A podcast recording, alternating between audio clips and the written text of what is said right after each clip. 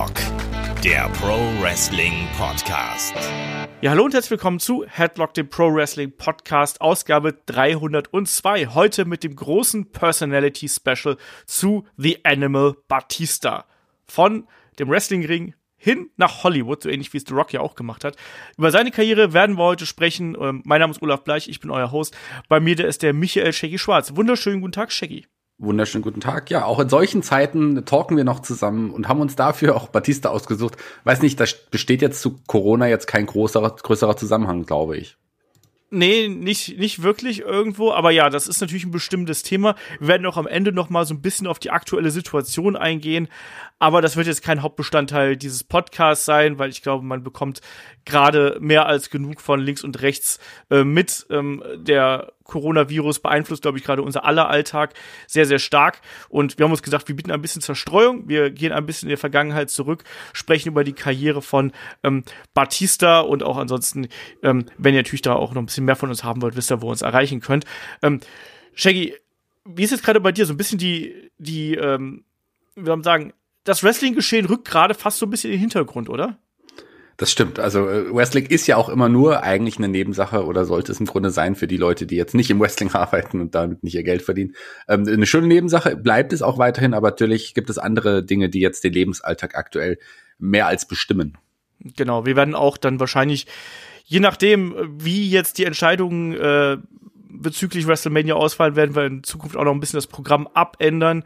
Ähm, ist einfach so, da müssen wir auch ein bisschen drauf reagieren. Wir sind auf jeden Fall gespannt drauf, wie sich das weiterentwickelt. Aber Shaggy, ich würde sagen, gar nicht viel rumgelaber. Wir starten ja direkt durch mit dem Personality Podcast, weil die Personality Podcasts sind ja für viele auch wirklich was, ähm, was ihnen besonders gut gefällt. Das haben wir auch jetzt zuletzt immer rausgefunden. Egal ob über Mick Foley, über Hulk Hogan oder über wen wir auch immer diese Personality Formate gemacht haben. Auch ähm, die Helden aus der zweiten Reihe, eines der Lieblingsformate bei uns auf äh, Patreon und Steady. Das ist schon immer was Besonderes, oder?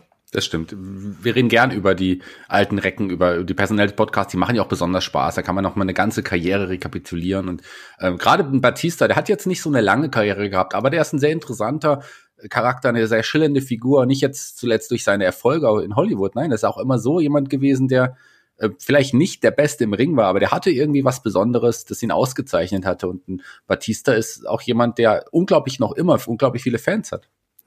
Ganz genau, ja, inzwischen ja auch noch viel, viel mehr Fans, als er das nur als Wrestler gehabt hat, weil wenn man sich seine Filmkarriere anschaut, ich habe gesagt, er hat ja fast so ein bisschen den Weg eines The Rock genommen, ne? Also erstmal in so kleineren Produktionen und dann natürlich durch äh, Guardians of the Galaxy ist er ja total bekannt geworden und hat dann in James Bond Spectre mitgespielt, hat in Blade Runner mitgespielt und noch in ganz vielen anderen Filmen, den Avengers-Film natürlich auch, also sehr, sehr viel und wer aktuell übrigens bei Amazon schaut, da sind sehr, sehr viele Batista Filme. Ähm, sehr, ja, Preis runtergesetzt für dieses Wochenende. Also Stuber ist dabei. Oder Stuber, wie nennt man das?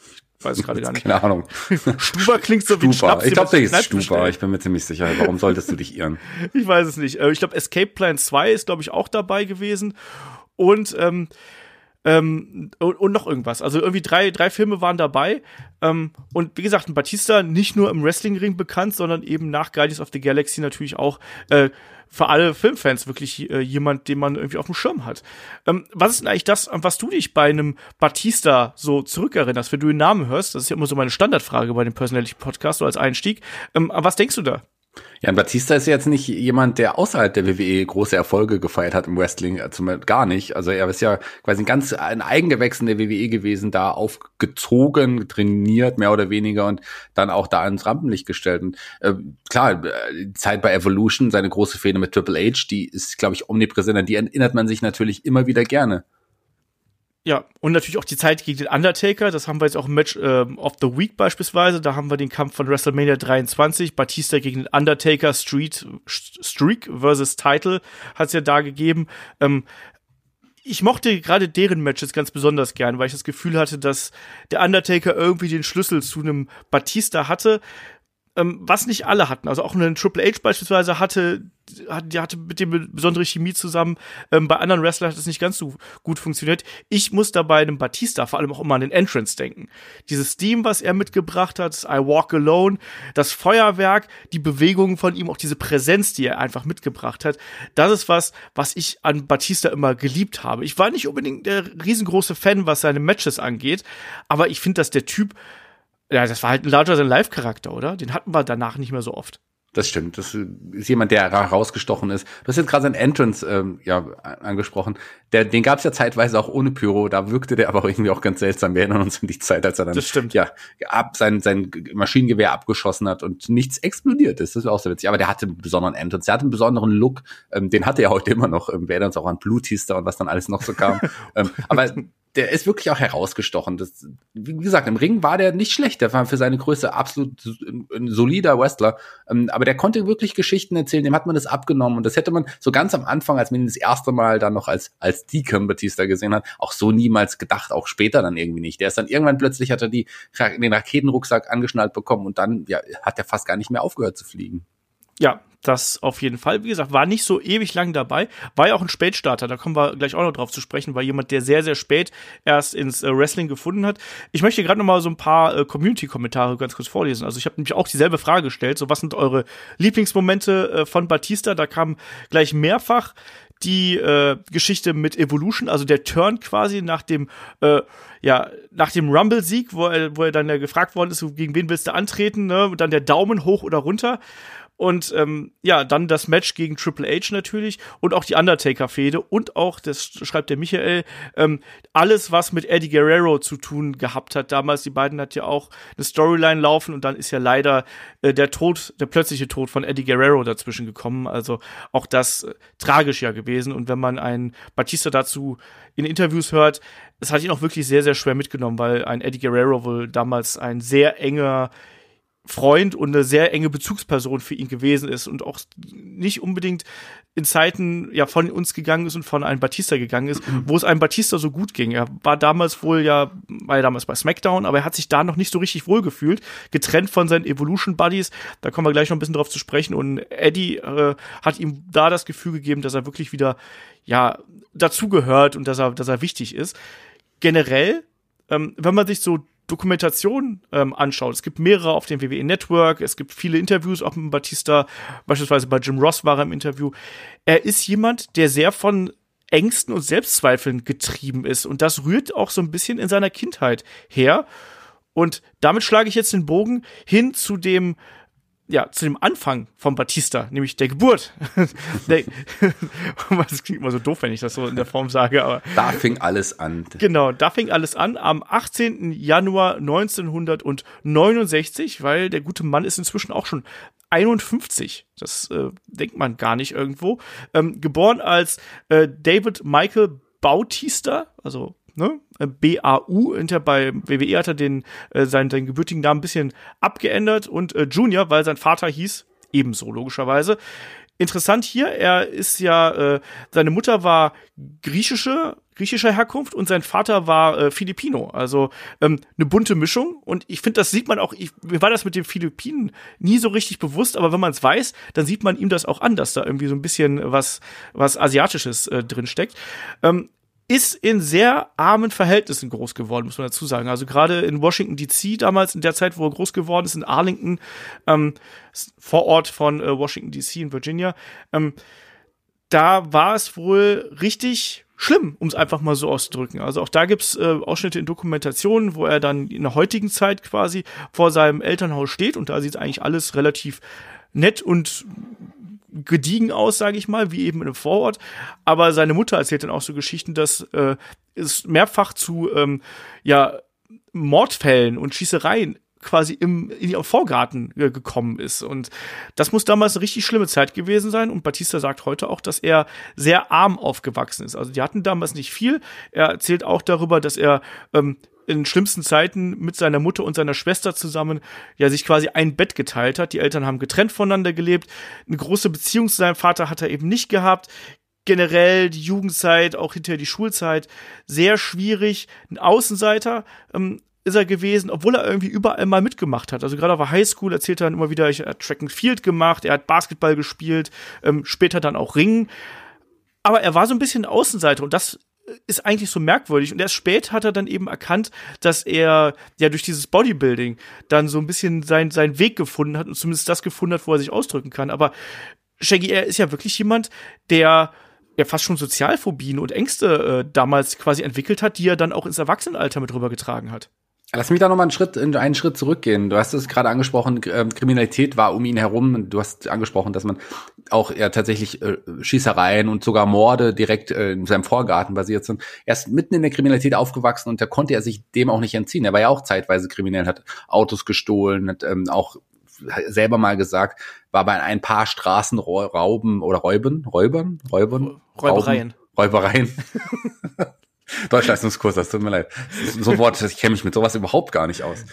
Äh, Straßenräubereien äh, ja involviert und so weiter. Das war keine leichte Kindheit und auch ähm, er hat immer versucht, ja bei seinen Genossen, bei seinen Kollegen, bei seinen bei seinen Mitbewohnern oder Schulkollegen irgendwie anzukommen. Aber er hatte immer so eine Sonderstellung. Er hat sich nie selber gut genug gefühlt. Und das war auch so das Problem. Da hat man auch, so entstehen Depressionen, so entstehen auch Minderwertigkeitskomplexe. Und das war allgegenwärtig für ihn. Und das, du hast es angesprochen. Also er war immer so ein, so ein Außenseiter. Und wir haben das ja schon oft gehabt, hier auch bei, bei den Helden oder bei, bei, bei anderen Podcasts, bei Personality Podcasts. Ähm, man findet dann endlich irgendwas, worin man sich, worin man aufgeht. Bei ihm war es jetzt erstmal das Bodybuilding. Das hat ihm, glaube ich, wie er später auch gesagt hat, das Leben gerettet. Das ist etwas, was ihm total bedeutet hat. Da hat er endlich Ansehen bekommen. Die Leute neben ihm haben gesehen, ey, du bist ein guter Bodybuilder, haben ihn unterstützt und Leute haben endlich mal auch zu ihm aufgesehen. Das ist etwas, was er gebraucht hat und auch ihm sehr geholfen hat in dieser Zeit. Genau, auch irgendwas, wo er seine Energie äh, rein investieren konnte irgendwo. Und was ihm natürlich dann im späteren Verlauf, Verlauf auch dazu ge geführt hat, dass er als Türsteher gearbeitet hat. Das eine sehr, sehr lange Zeit. Also ähm, er war selbst schon zu der Zeit Türsteher, als er selbst noch minderjährig gewesen ist. Also er soll wohl mit 17 als äh, Türsteher gearbeitet haben und äh, auch anfangs wohl auch nicht unbedingt in den besten Läden, sagen wir es mal ganz, ganz vorsichtig. Ähm, äh, erst später war es dann wohl so, da sagt er dann auch in Interviews so, da hat es dann ausgereicht, wenn er in irgendeiner Ecke gestanden hat und groß und böse ausgesehen hat, dann haben die Leute schon nichts mehr gemacht. Aber gerade in der Anfangszeit war es dann eben wohl so, dass er da ähm, ja nicht wirklich in den besten Kreisen verkehrt hat. Ne? Also mit 17, 18, 19. Ähm, schwierige Zeit auf jeden Fall äh, für, für ihn. Und du hast gesagt, ne, da gab es dann auch äh, die Zeiten, wo er da eben äh, wegen, wegen Körperverletzung ähm, angeklagt worden ist und auch im Gefängnis gesessen hat. Und ähm, er war eben aber trotzdem jemand, der ja auch schon äh, sehr früh Verantwortung übernehmen musste, weil er ja auch schon relativ früh ähm, ja äh, Kinder in die Welt gesetzt hat. Ne? Also mit seiner ähm, ersten Frau äh, Glenda, die haben 1990 geheiratet, sprich da war er 21.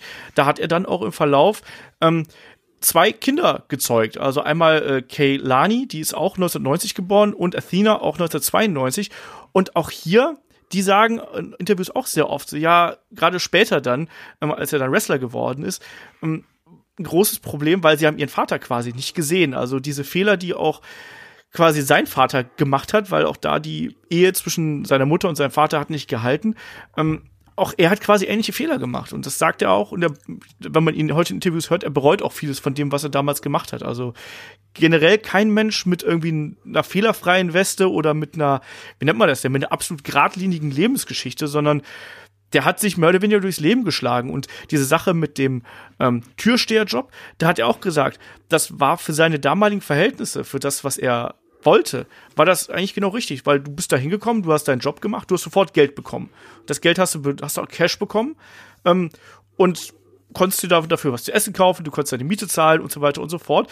Und natürlich, auch da, äh, das sagt er auch, ähm, die Frauen, das ist was, was sich auch durch sein gesamtes Leben übrigens zieht. Also das ist richtig. Aber nochmal zu den Kindern ganz kurz. Die Kinder haben ja auch später gesagt, dass es sich wirklich dann auch verändert hat. Er ist ja mit, ich glaube, ja. 40 war ja schon zweifacher Großvater. Gell? Das muss man sich auch mal vorstellen. Das ist auch äh, eine Leistung. muss man auch erstmal so schaffen. Ähm, das ist schon, schon, schon verrückt. Und um seine Enkelkinder kümmert er sich richtig intensiv und versucht auch, hat auch schon seitdem immer versucht, sie regelmäßig zu sehen und so. Da ist auch das Ansehen bei seinen eigenen Kindern gestiegen. Und die haben gesehen, er hat, er hat erkannt, was er im Leben vorher falsch gemacht hat und hat aus seinen Fehlern gelernt und ist auch ein besserer Mensch geworden. Und das ist schon eine schöne Aussage, wenn du das von deinen eigenen Kindern hörst. Das, glaube ich, ist auf jeden Fall schön.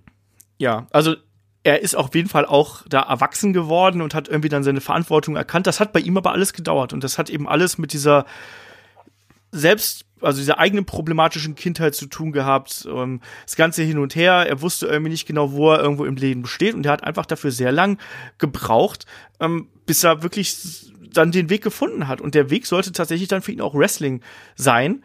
Ähm, eine, ein Faktor, den dürfen wir ja auch nicht unter, unter Tisch fallen lassen, das ist nämlich seine zweite Frau. Also von der Glenda hat er sich 1989 scheiden lassen. Äh, Quatsch, 89. 98, so rum. 1998 hat er sich scheiden lassen und naja, damals mal so, er ist da auch eine Zeit lang zweigleisig gefahren. Also er hat dann eine andere Frau kennengelernt, äh, Angie, ähm, die dann auch später seine Ehefrau gewesen ist. Und das beschreibt er auch in Interviews sehr treffend, wo er dann erzählt, ja, ich habe die getroffen und ich habe meine Mutter danach angerufen und habe hab gesagt, so ich äh, habe gerade eine Frau getroffen und die werde ich heiraten. Und die Mutter so, äh, Moment, äh, habe ich irgendwas nicht mitbekommen?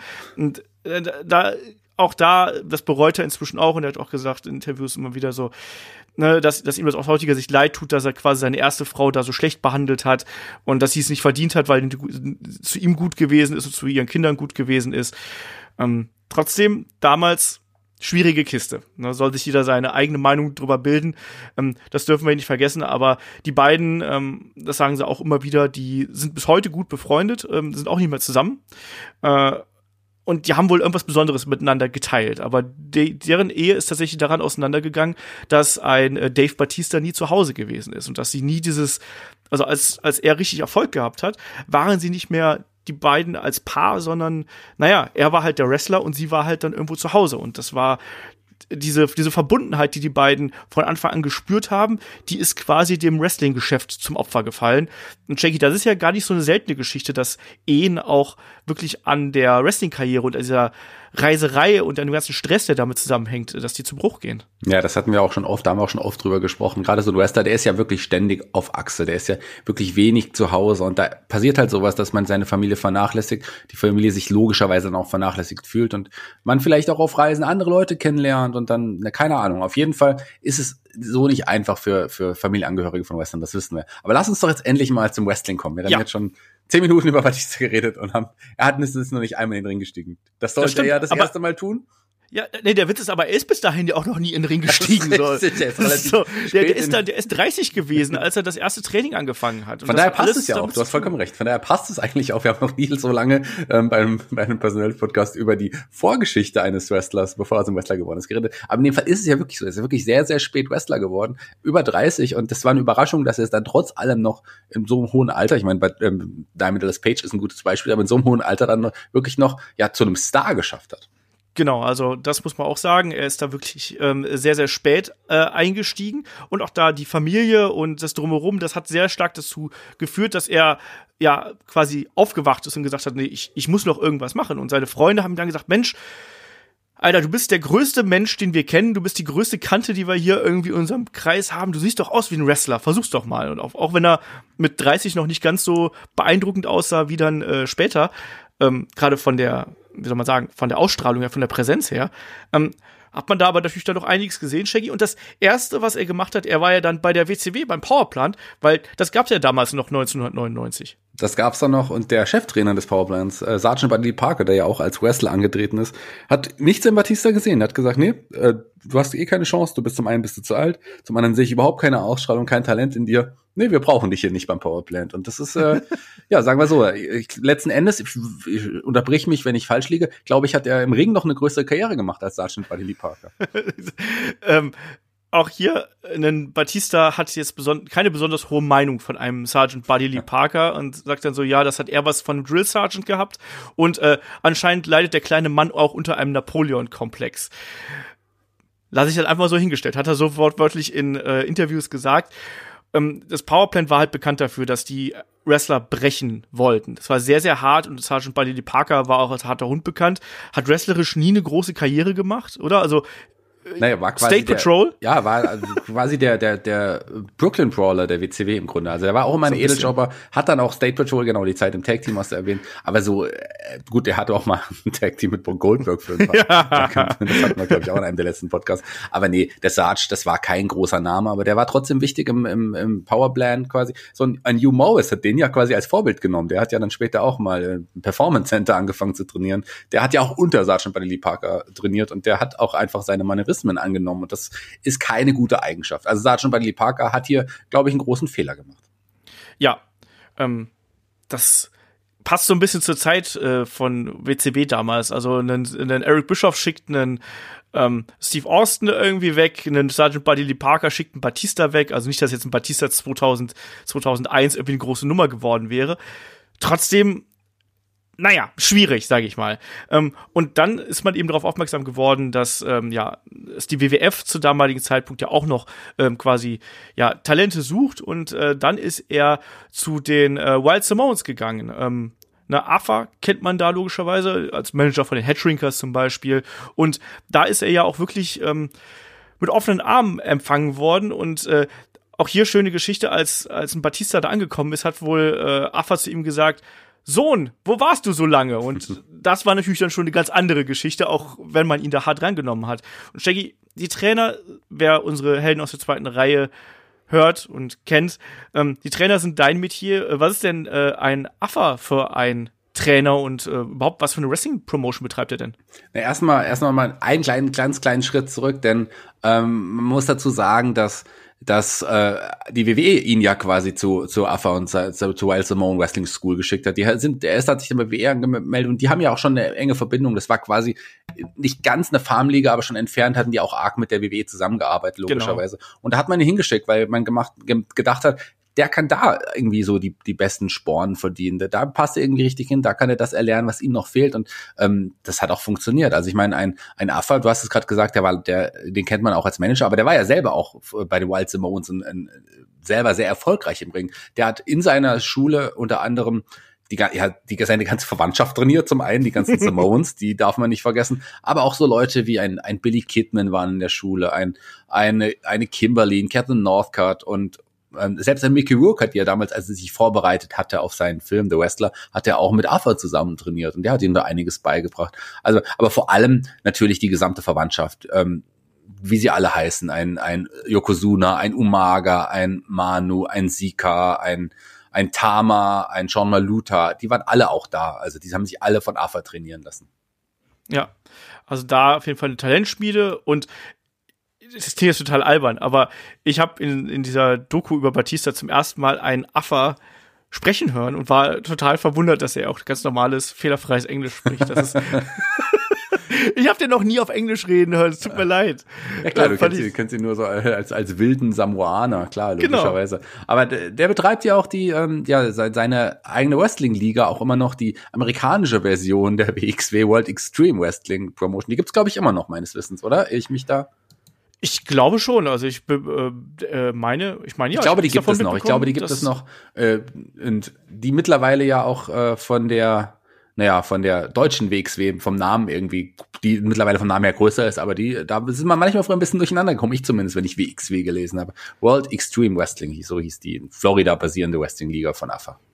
Genau. Und äh, da ist er erstmal angetreten unter dem Namen Khan. Ich höre William Shatner irgendwie in mir schreien. Ähm, und hat auch äh, parallel dazu ein bisschen in Kampfsportarten übrigens äh, so ein bisschen Erfahrung gesammelt, Muay Thai beispielsweise, in Jiu-Jitsu ähm, und das sollte ja später auch nochmal wichtig werden. Und er hat da die ersten, äh, ja, wie soll man sagen, die ersten Fußstapfen irgendwie hinterlassen. Und man hat sofort gesehen, dass er ähm, die Körperlichkeit auf jeden Fall mitbringt. Er hat ja auch, das haben wir gerade vielleicht so ein bisschen unter Tisch fallen lassen, auch das letzte Jahr in der Highschool hat er auch Wrestling trainiert. Das heißt, so ein bisschen die Beweglichkeit ähm, war durchaus da. Er hat natürlich damals viel zu viel Masse mitgehabt, das muss man auch mal dazu sagen. Also er war da noch riesig, äh, was den Körperbau angeht hat aber dann auch dazu geführt, dass er dann ähm, 2000 zur ähm, Ohio Valley Wrestling gegangen ist. Und das war ja damals wirklich so die klassische Farmliga von der ähm, WWF, damals noch unter der Führung von äh, äh, Jim Cornette. Und Jim Cornette war es übrigens auch, der ihm dieses geile also im Deutschen spricht man es Leviathan aus, ähm, ist ja, glaube ich, eine mystische ähm, Schlange, eine Seeschlange, wenn ich mich komplett täusche. Genau, so eine Mischung mit Mythologie, das ist ja auch eines meiner Steckenpferde, eine Mischung aus, aus, aus Drache, Schlange, äh, aber auch anderen, also Wal und Krokodil, Züge davon sind, also so eine, das ist so eine, glaube ich, aus der christlich-jüdischen Mythologie ist das entsprungen, Leviathan. Ähm, geiler, geil, also geile Figur, aber hat wirklich super zu ihm gepasst, auch damals als Gimmick.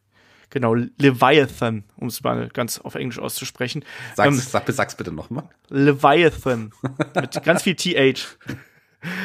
ähm, ja, aber dieser, dieser Charakter war aber auch schon so hart an der Grenze, ne? Also auch gerade in der Anfangszeit hat er dann ja sogar ähm, diese, diese Eckzähne gehabt, ne? Hat ja auch Kontakt, farbige Kontaktlinsen gehabt, die Eckzähne.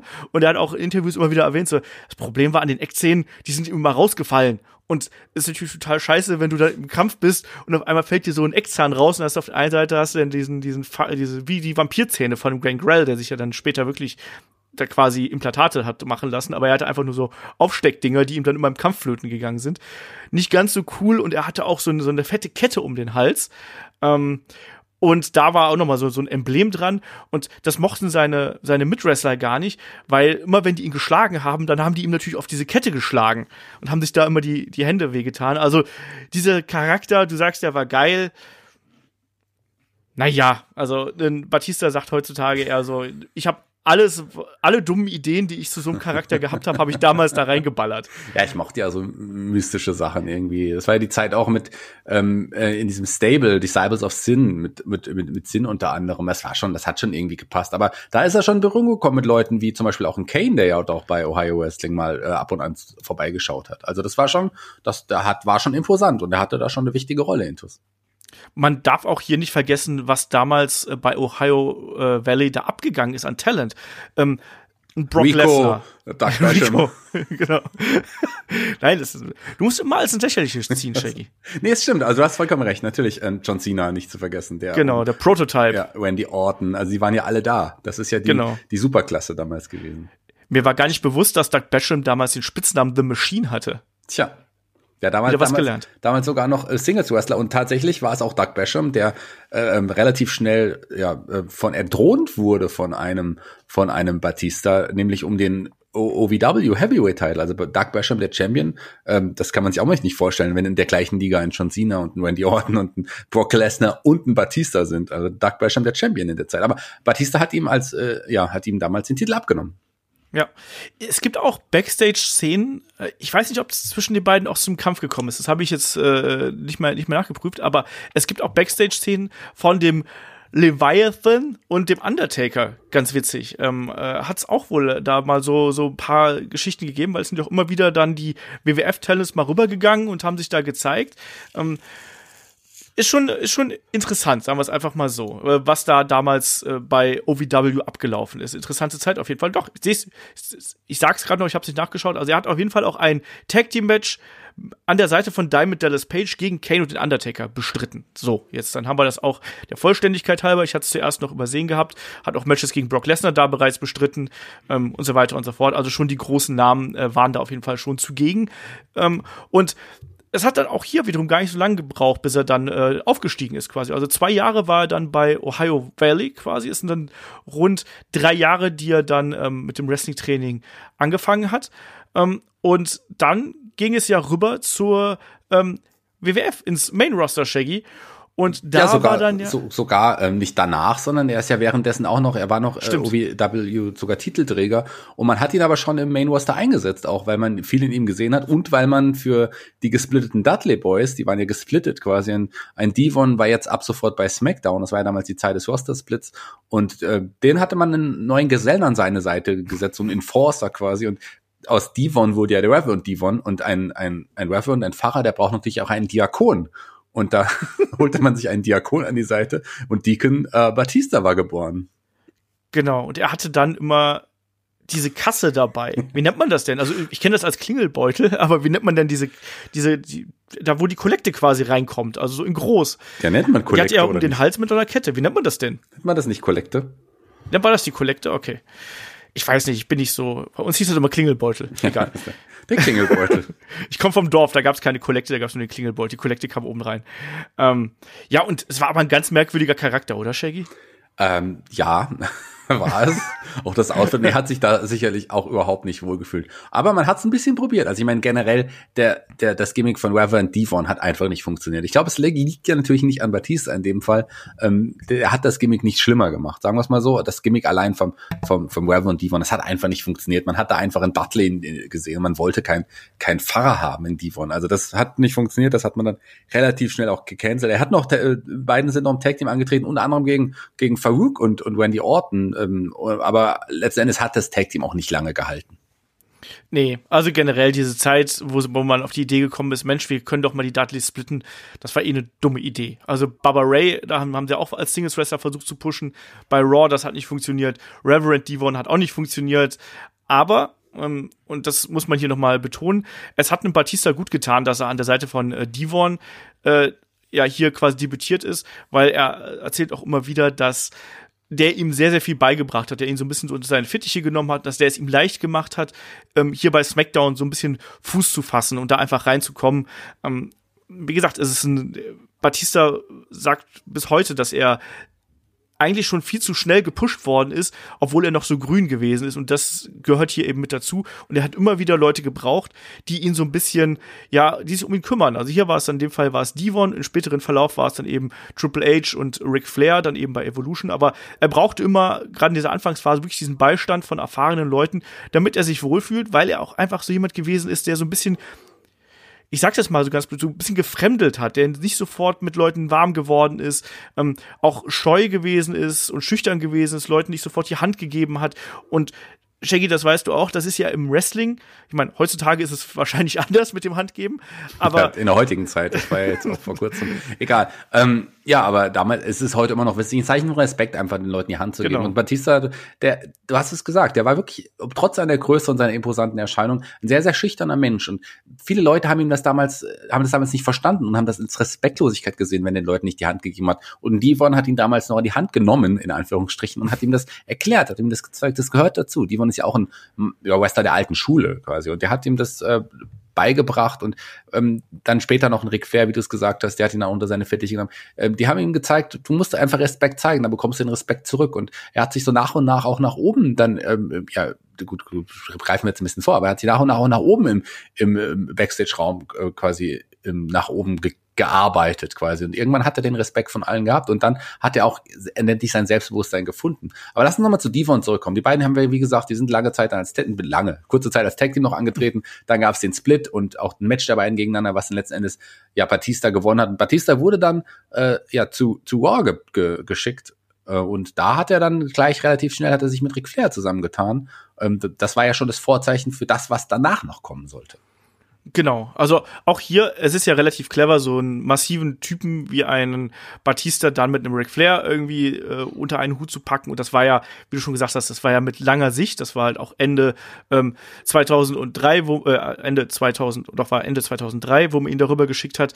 Ähm, Ric Flair war so ein bisschen der Sprecher für ihn und einfach dann war zwar Ric Flair noch aktiv, aber man hat schon gemerkt, dass man hier eher so die neuen Charaktere pushen wollte. Und dann ähm, Batista hatte eine erste Fehde mit äh, Kane, ähm, den er auch bei Armageddon besiegt hat. Aber Shaggy richtig spannend wurde es dann im Januar 2003, weil ähm, da gab es ja dann das Debüt ähm, oder den Aufbau von Evolution zur damaligen Zeit. Genau. Und das war ja ein Stable, was wirklich auch große Wellen geschlagen hat. Es sollte ein neues Stable kommen und zwar ein Stable in, in ein bisschen in Anlehnung als die alten Four Horsemen. So, das hatte man, glaube ich, so als als Vorbild hatte man sich als Vorbild genommen. Evolution, die Evolution im Wrestling. Man hat sich einen Wrestler der Gegenwart ausgesucht. Triple H hatte die Idee natürlich. Der Wrestler der Gegenwart, ein Wrestler ähm, der Vergangenheit, Enric Flair noch ein Wrestler der Zukunft mit Randy Orton, den hatte man dazu geholt. dann wollte man noch einen Enforcer dabei haben, jemand, äh, der auch dem auch die Zukunft gehören könnte und hat sich für Mark Chintrack entschieden. das waren die ursprünglichen Pläne. Stimmt, das wurde ja, du hast vollkommen recht, man hat dann doch letzten Endes sich anders überlegt. Man hat doch, doch gesagt, ach, Mark Jindrak, nee, den wollen wir dann doch nicht bei der Evolution haben. Und wir haben ja noch diesen Batista, lass uns den doch probieren. Und Evolution war geboren. Das ist immer so ein Test, ob ich bei dir zuhöre, oder? Ja. Aber stimmt doch, man hat doch Mike Jindrak war doch ursprünglich. Ja, ja. Der vierte Mann. Es gibt sogar noch alte Vignetten, ja. wo man dann quasi hinterher, glaube ich, näher reingezoomt hat und quasi einen Mark Jindrak so mehr oder weniger ausgeschnitten hat, oder? War das nicht so? Gesicht einfach geschnitten. Nee, aber das war doch die, wo diese Totale ja. mit den vier Leuten, die gehen ja. und dann zoomt man einfach rein und nimmt nur einen Bildausschnitt. Ja. Naja. Ähm, Ja, aber trotzdem, für den Batista war das zwar so ein erster großer Push, aber er war dann auch lange Zeit verletzt, erstmal zwei, drei. Er hat sich den ähm, Trizeps gerissen. Generell, das ist eine Verletzung, die häufiger auftaucht bei ihm. Ähm, und es hat dann erstmal gedauert, bis er wieder, ähm, bis er wieder in äh, Schwung gekommen ist irgendwie, ne? Und es hat wirklich dann bis, bis Oktober ähm, gedauert, bis er dann äh, ja wieder aktiv in den Ring steigen wollte. Und es hat aber eigentlich auch ganz gut funktioniert, weil natürlich Batista war der, der Enforcer, auch hier der, der Muscle irgendwie der Gruppierung und der musste gar nicht so ständig aktiv sein, sondern hat es auch manchmal gereicht, wenn er äh, ja einfach nur dabei steht. Und hier war es dann aber so, da hat er dann ja gleich ähm, in das Match äh, zwischen Goldberg und äh, Shawn Michaels ähm, eingegriffen und einen Goldberg attackiert. Damals ja diese Fehde Triple H und äh, ähm, Goldberg um die Championship zur damaligen Zeit. Und Triple H hatte damals ja eine, äh, ein Kopfgeld quasi auf den Goldberg ausgesetzt. Und Batista naja, hat dann eben die 100.000 Dollar hier eingestrichen. Und es gab tatsächlich ein Match zwischen Goldberg und äh, Batista dann die Woche drauf bei Raw. Und das Ding äh, endete aber in, einem, äh, in der Disqualifikation.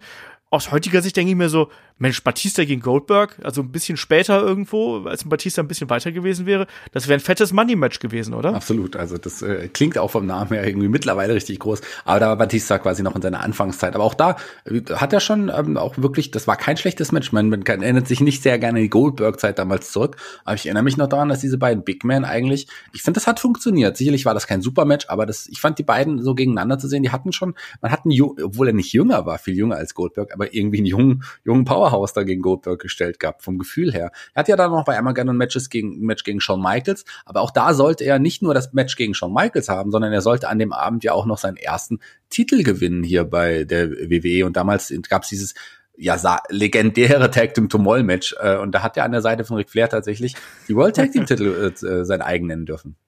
Kannst du doch mal diese Matchart bitte sagen? Tag Team Turmoil. Turmoil. Turmoil? Ja. Nein, Turmoil. Wenn wir uns heute schon mit unserer schlechten englischen Aussprache hier gegenseitig verarschen. Räuberei. Räuberei, genau. Die Tag Team Räuberei. Das wäre auch eine schöne Matchart. Vielleicht mal für irgendeine andere deutsche Promotion. Genau, auf jeden Fall war er dann hier ähm, äh, eine Hälfte der World Tag Team Champions an der Seite von Ric Flair und auch das sagt er heutzutage auch immer wieder. Diese Zeit bei Evolution und an der Seite von Ric Flair und dann später auch Triple H, das hat ihm unfassbar geholfen. Die er sagte, er ist mit denen halt gereist und war unterwegs mit denen. Der konnte wirklich alles lernen und alles mitnehmen. Auch wenn man dazu sagen muss, dass hier zu der Zeit ähm, er noch gar nicht so groß im Fokus gestanden hat innerhalb der Gruppierung, sondern WWE wollte damals natürlich Randy Orton pushen eigentlich damit, oder? Man wollte Randy Orton pushen, das war, der war von Anfang an dafür vorgesehen, dass er quasi irgendwann aus der Gruppierung hervorgeht und ähm, ja der neue Star wird. Man wollte ihn quasi so aufbauen, Batista war immer nur der Enforcer, der war immer nur Teil davon. Man hat gar nicht so groß den gesehen, aber das Publikum hat immer mehr auf ihn reagiert. Er hat immer mehr Pops bekommen, obwohl er ja ein Bösewicht war, aber das Publikum hat ihn geliebt, es hat geliebt, ihn zu sehen. Und das kam, während man versucht hat, Randy Orton groß aufzubauen, ist dann so ein Batista langsam an ihm vorbeigeschlichen. Genau, also wir kennen ja noch die 2004er Storyline, wo er dann auch sich ein Randy Orton von Evolution losgesagt hat, natürlich. Ähm, auch sich den Titel geholt hat, damals von Chris Benoit natürlich. Und dieser ganz schlimme Babyface-Run von Randy Orton. Also, Shaggy, ich glaube, das ist eine der schlimmsten Babyface-Zeiten überhaupt. Also wir schimpfen heute über einen Roman Reigns irgendwo, aber ein Randy Orton kratzt da auch schon ziemlich dran, oder? Ja, aber ein Randy Orton, der ist auch, es gibt Wrestler, die können auch wirklich bei, auf beiden Seiten stehen. Ein Randy Orton, der ist, der ist nie ein richtiges Babyface gewesen. Das kann er gar nicht darstellen. Dafür sieht er einfach auch schon so, einfach so unsympathisch fies aus an Randy Orton. Muss man so sagen. da kann er nichts für. Also der, meine Freundin sagt immer, wenn sie Randy Orton sieht, der wohnt irgendwo in so einem Wohn Wohnpark irgendwie, Wohnmobilpark. So. naja, weiß nicht, keine Ahnung. Ähm, aber es war auf jeden Fall hier so, dass ein, ein äh, Batista halt eben so ein bisschen in zwar nicht in dem Schatten von einem Triple H, aber du hast gemerkt, dass er sich so langsam ähm, weiterentwickelt hat, dass er auch besser im Ring geworden ist, dass der auch eine andere Ausstrahlung und eine Selbstverständlichkeit entwickelt hat. Im Ring ja, Shaggy, wir haben noch gar nicht drüber gesprochen. Was, was, was sind denn so Aktionen, die einen Batista ausgemacht haben? Also schon von Beginn an. Da sind ja so die, die Trademarks, die dann immer dafür sorgen, dass die, dass die Crowd auf die Füße springt. Was waren denn so Aktionen, die da so äh, für einen Batista typisch waren? Ja, allen voran natürlich die Batista-Bomb, seine Powerbomb, die in der Regel zum, zum Sieg führt. Der hat auch einen Spear, ähm, der, hm. ne? Den magst du nicht ja, so? Die, Der sah bei ihm immer ein bisschen komisch aus. Naja, bei Edge sieht er auch nicht so viel besser aus, wenn ich das mal so. Sorry an alle Edge-Fans, aber ähm, ja, also das waren so, so alle Power Moves, äh, Power Moves irgendwie, Power Bomb, äh, habe ich gerade nicht erwähnt, aber ein Power Slam auch, den er eigentlich ganz, ganz cool ausgeführt hat. Äh, das waren einfach so seine, seine Standardaktionen. Du hast die Spine, die Spinebuster. Den Spinebuster natürlich, den nicht zu vergessen, ganz klar. Genau, also das ist auch so eine wichtige Aktion gewesen. Auch da konnte man auch immer die Agilität für dich sehen, weil er bei dem Spinebuster ja oft direkt wieder auf die Füße gesprungen ist. Ähm, das hat, das hat, das hat schon ganz gut, das hat schon ganz gut äh, äh funktioniert. Und einem Batista ist damals so peu à peu ähm, gab es zuerst die Spitzen von dem Triple H Richtung Batista und ähm, man hat gemerkt, dass das Publikum mehr und mehr ähm, auf ihn reagiert. Und natürlich Evolution ähm, war ja immer, also Gruppierungen sind ja immer dafür gemacht, dass daraus neue Stars hervorgehen. Randy Orton war da schon so ein bisschen fernab, aber man hat gemerkt, dass ein Batista langsam ähm, in die andere äh, Richtung wechselt und dass es, dass das Publikum einfach da äh, immer lauter wird. Und das hat man beispielsweise auch bei äh, New Year's Revolution zur damaligen Zeit äh, sehr, sehr lautstark ähm, mitbekommen, wo ganz viele Leute schon erwartet haben, dass er eigentlich da schon den Titel äh, holen könnte. Ist aber noch nicht passiert. Stattdessen hat es dann ja äh, für den endgültig großen Push dann ja bis zum Royal Rumble äh, gebraucht, Shaggy. Und da äh, er hat den Rumble ja gewonnen muss man dazu sagen. Und dann ging es ja Richtung äh, WrestleMania 21 und dann gab es in dieser Phase gab es ja auch die berüchtigte Daumen-Promo. Also ne, Daumen hoch, Daumen runter, für wen ist er? Ja, die gab es ja schon beim, beim Randy Orton äh, ja, Split äh, rausschmiss. Genau. Da gab es den Daumen noch von Triple H und Triple H war es auch der, das auch ja nicht, äh, dem das ja auch nicht fern geblieben ist. Der hatte ja auch mitbekommen, wie das Publikum mehr auf ihn reagiert, wie er auch immer erfolgreicher und stärker wird. Hat dann auch schon gemerkt, oh, dieser Typ könnte auch, wenn er jetzt gegen mich stehen würde, eine Bedrohung auf meinen Titel sein. Und deswegen hat er ja im Vorfeld auch versucht, dass ein Batista ja nicht beim Royal Rumble teilnimmt. Der hat ihn versucht auszureden, machst du nicht beim Rumble teilnehmen. Letztendlich war es natürlich so, er hat beim Rumble mit, äh, mitgemacht, teilgenommen und auch natürlich ist er siegreich hervorgegangen und hat sich dann letzten Endes ähm, doch für Triple H entschieden und gegen ihn anzutreten. Und da gab es den Daumen nach unten, die Powerbomb durch den Tisch und eine Riesenfehde war geboren. Genau, also auch da, ne, das war wirklich auch noch ein Langzeitbooking damals, muss man sagen, weil man hat gemerkt, so dass, wenn man aufgepasst hat in den Vignetten mit Evolution, da gab es immer so ein bisschen Reibereien und man hat immer gemerkt, dass ein Batista natürlich immer eher so Richtung Triple H geschielt hat, Richtung, Richtung Titel und so das war eine interessante Zeit und da ist einem ein Batista auch aufgefallen und man hat eben auch gemerkt, dass er so langsam sich wohlfühlt in der Rolle, ähm, die er dann da äh, eben hat. Ähm, und WrestleMania 21 ist ja heute bekannt eigentlich als die WrestleMania, die zwei große Stars gemacht hat. Ähm, auf der einen Seite hatten wir natürlich das, das Match zwischen ähm, John Cena und JBL, ähm, damals um die WWE Championship. Und dann auf der anderen Seite hatten wir dann eben noch äh, Triple H gegen Batista dann. Und ähm, das war dann der Main Event von, von, von WrestleMania 21. Und wie hat dir das damals gefallen, Shaggy? Also, weil das ist ja wirklich einer der Höhepunkte in Batistas Karriere, da muss man auch ganz kurz drauf eingehen. Absolut. Das war ja auch dann wirklich, wie du es gesagt hast, die, der Startschuss für, für, für zwei äh, Superstars, die neu geboren wurden. Man hat es ja im Jahr zuvor, WrestleMania 21, äh, im Jahr zuvor, WrestleMania 20, galt ja schon als äh, das Jahr, wo man zwei neue Stars geboren hatte, äh, mit Eddie und äh, dem anderen. Und so. Chris Benoit. Chris Benoit hieß er, genau. Ich bin nicht auf den Namen gekommen. Aber hier hat man es wirklich, äh, wirklich dann auch für zwei neue auserkoren, ein Batista und ein John Cena, die auch dann für Jahre auch die Liga tragen sollten auf ihren Schultern. Jeder im anderen Roster, das hat man am Anfang auch ganz geschickt gemacht. Und ähm, so sollte das auch sein. Und WrestleMania 21 war doch auch bei den, bei den Byweights super erfolgreich. Ich glaube, mit über einer Million Pay-Per-View-Buys äh, das erfolgreichste, ähm, äh, ja, erfolgreichste Wrestling-Pay-Per-View-Zahl, oder? Genau, zur damaligen Zeit natürlich, später waren es noch ein paar mehr äh, bei anderen äh, WrestleManias, aber zur damaligen Zeit war das auf jeden Fall, äh, das war ein Ausrufezeichen, was hier WWE gesetzt hat, mit guten Storylines, mit neuen Talenten, insgesamt WrestleMania 21, auch ein echt guter Event, da kann man gar nichts anderes sagen.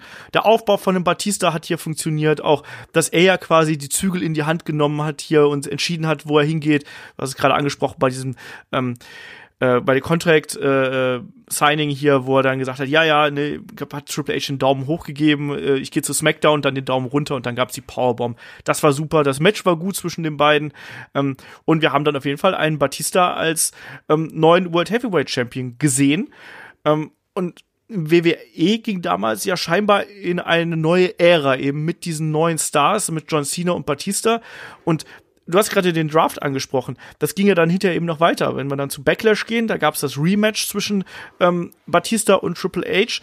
Ähm, und im Anschluss ähm, äh, gab es ja dann den, den Switch quasi. Ne? Es gab ja dann noch mal, ähm, noch ein Hell in a Cell ähm, äh, Match zwischen, zwischen den beiden. Ähm, auch ein gutes Match, hatten wir schon mal. Und dann im Juni, da gab es dann den Draft, den ich gerade angesprochen habe. Und er ist dann als letzter Pick quasi zu äh, SmackDown gedraftet worden. Also von Raw zu SmackDown und damals ist dann ein John Cena von SmackDown zu Raw. Man hat gedacht, plötzlich, das war ja diese Vengeance-Show, war ja diese besondere Show, wo wir quasi beide Titel äh, äh, bei, bei Raw, glaube ich, gehabt haben, wenn ich mich nicht komplett täusche.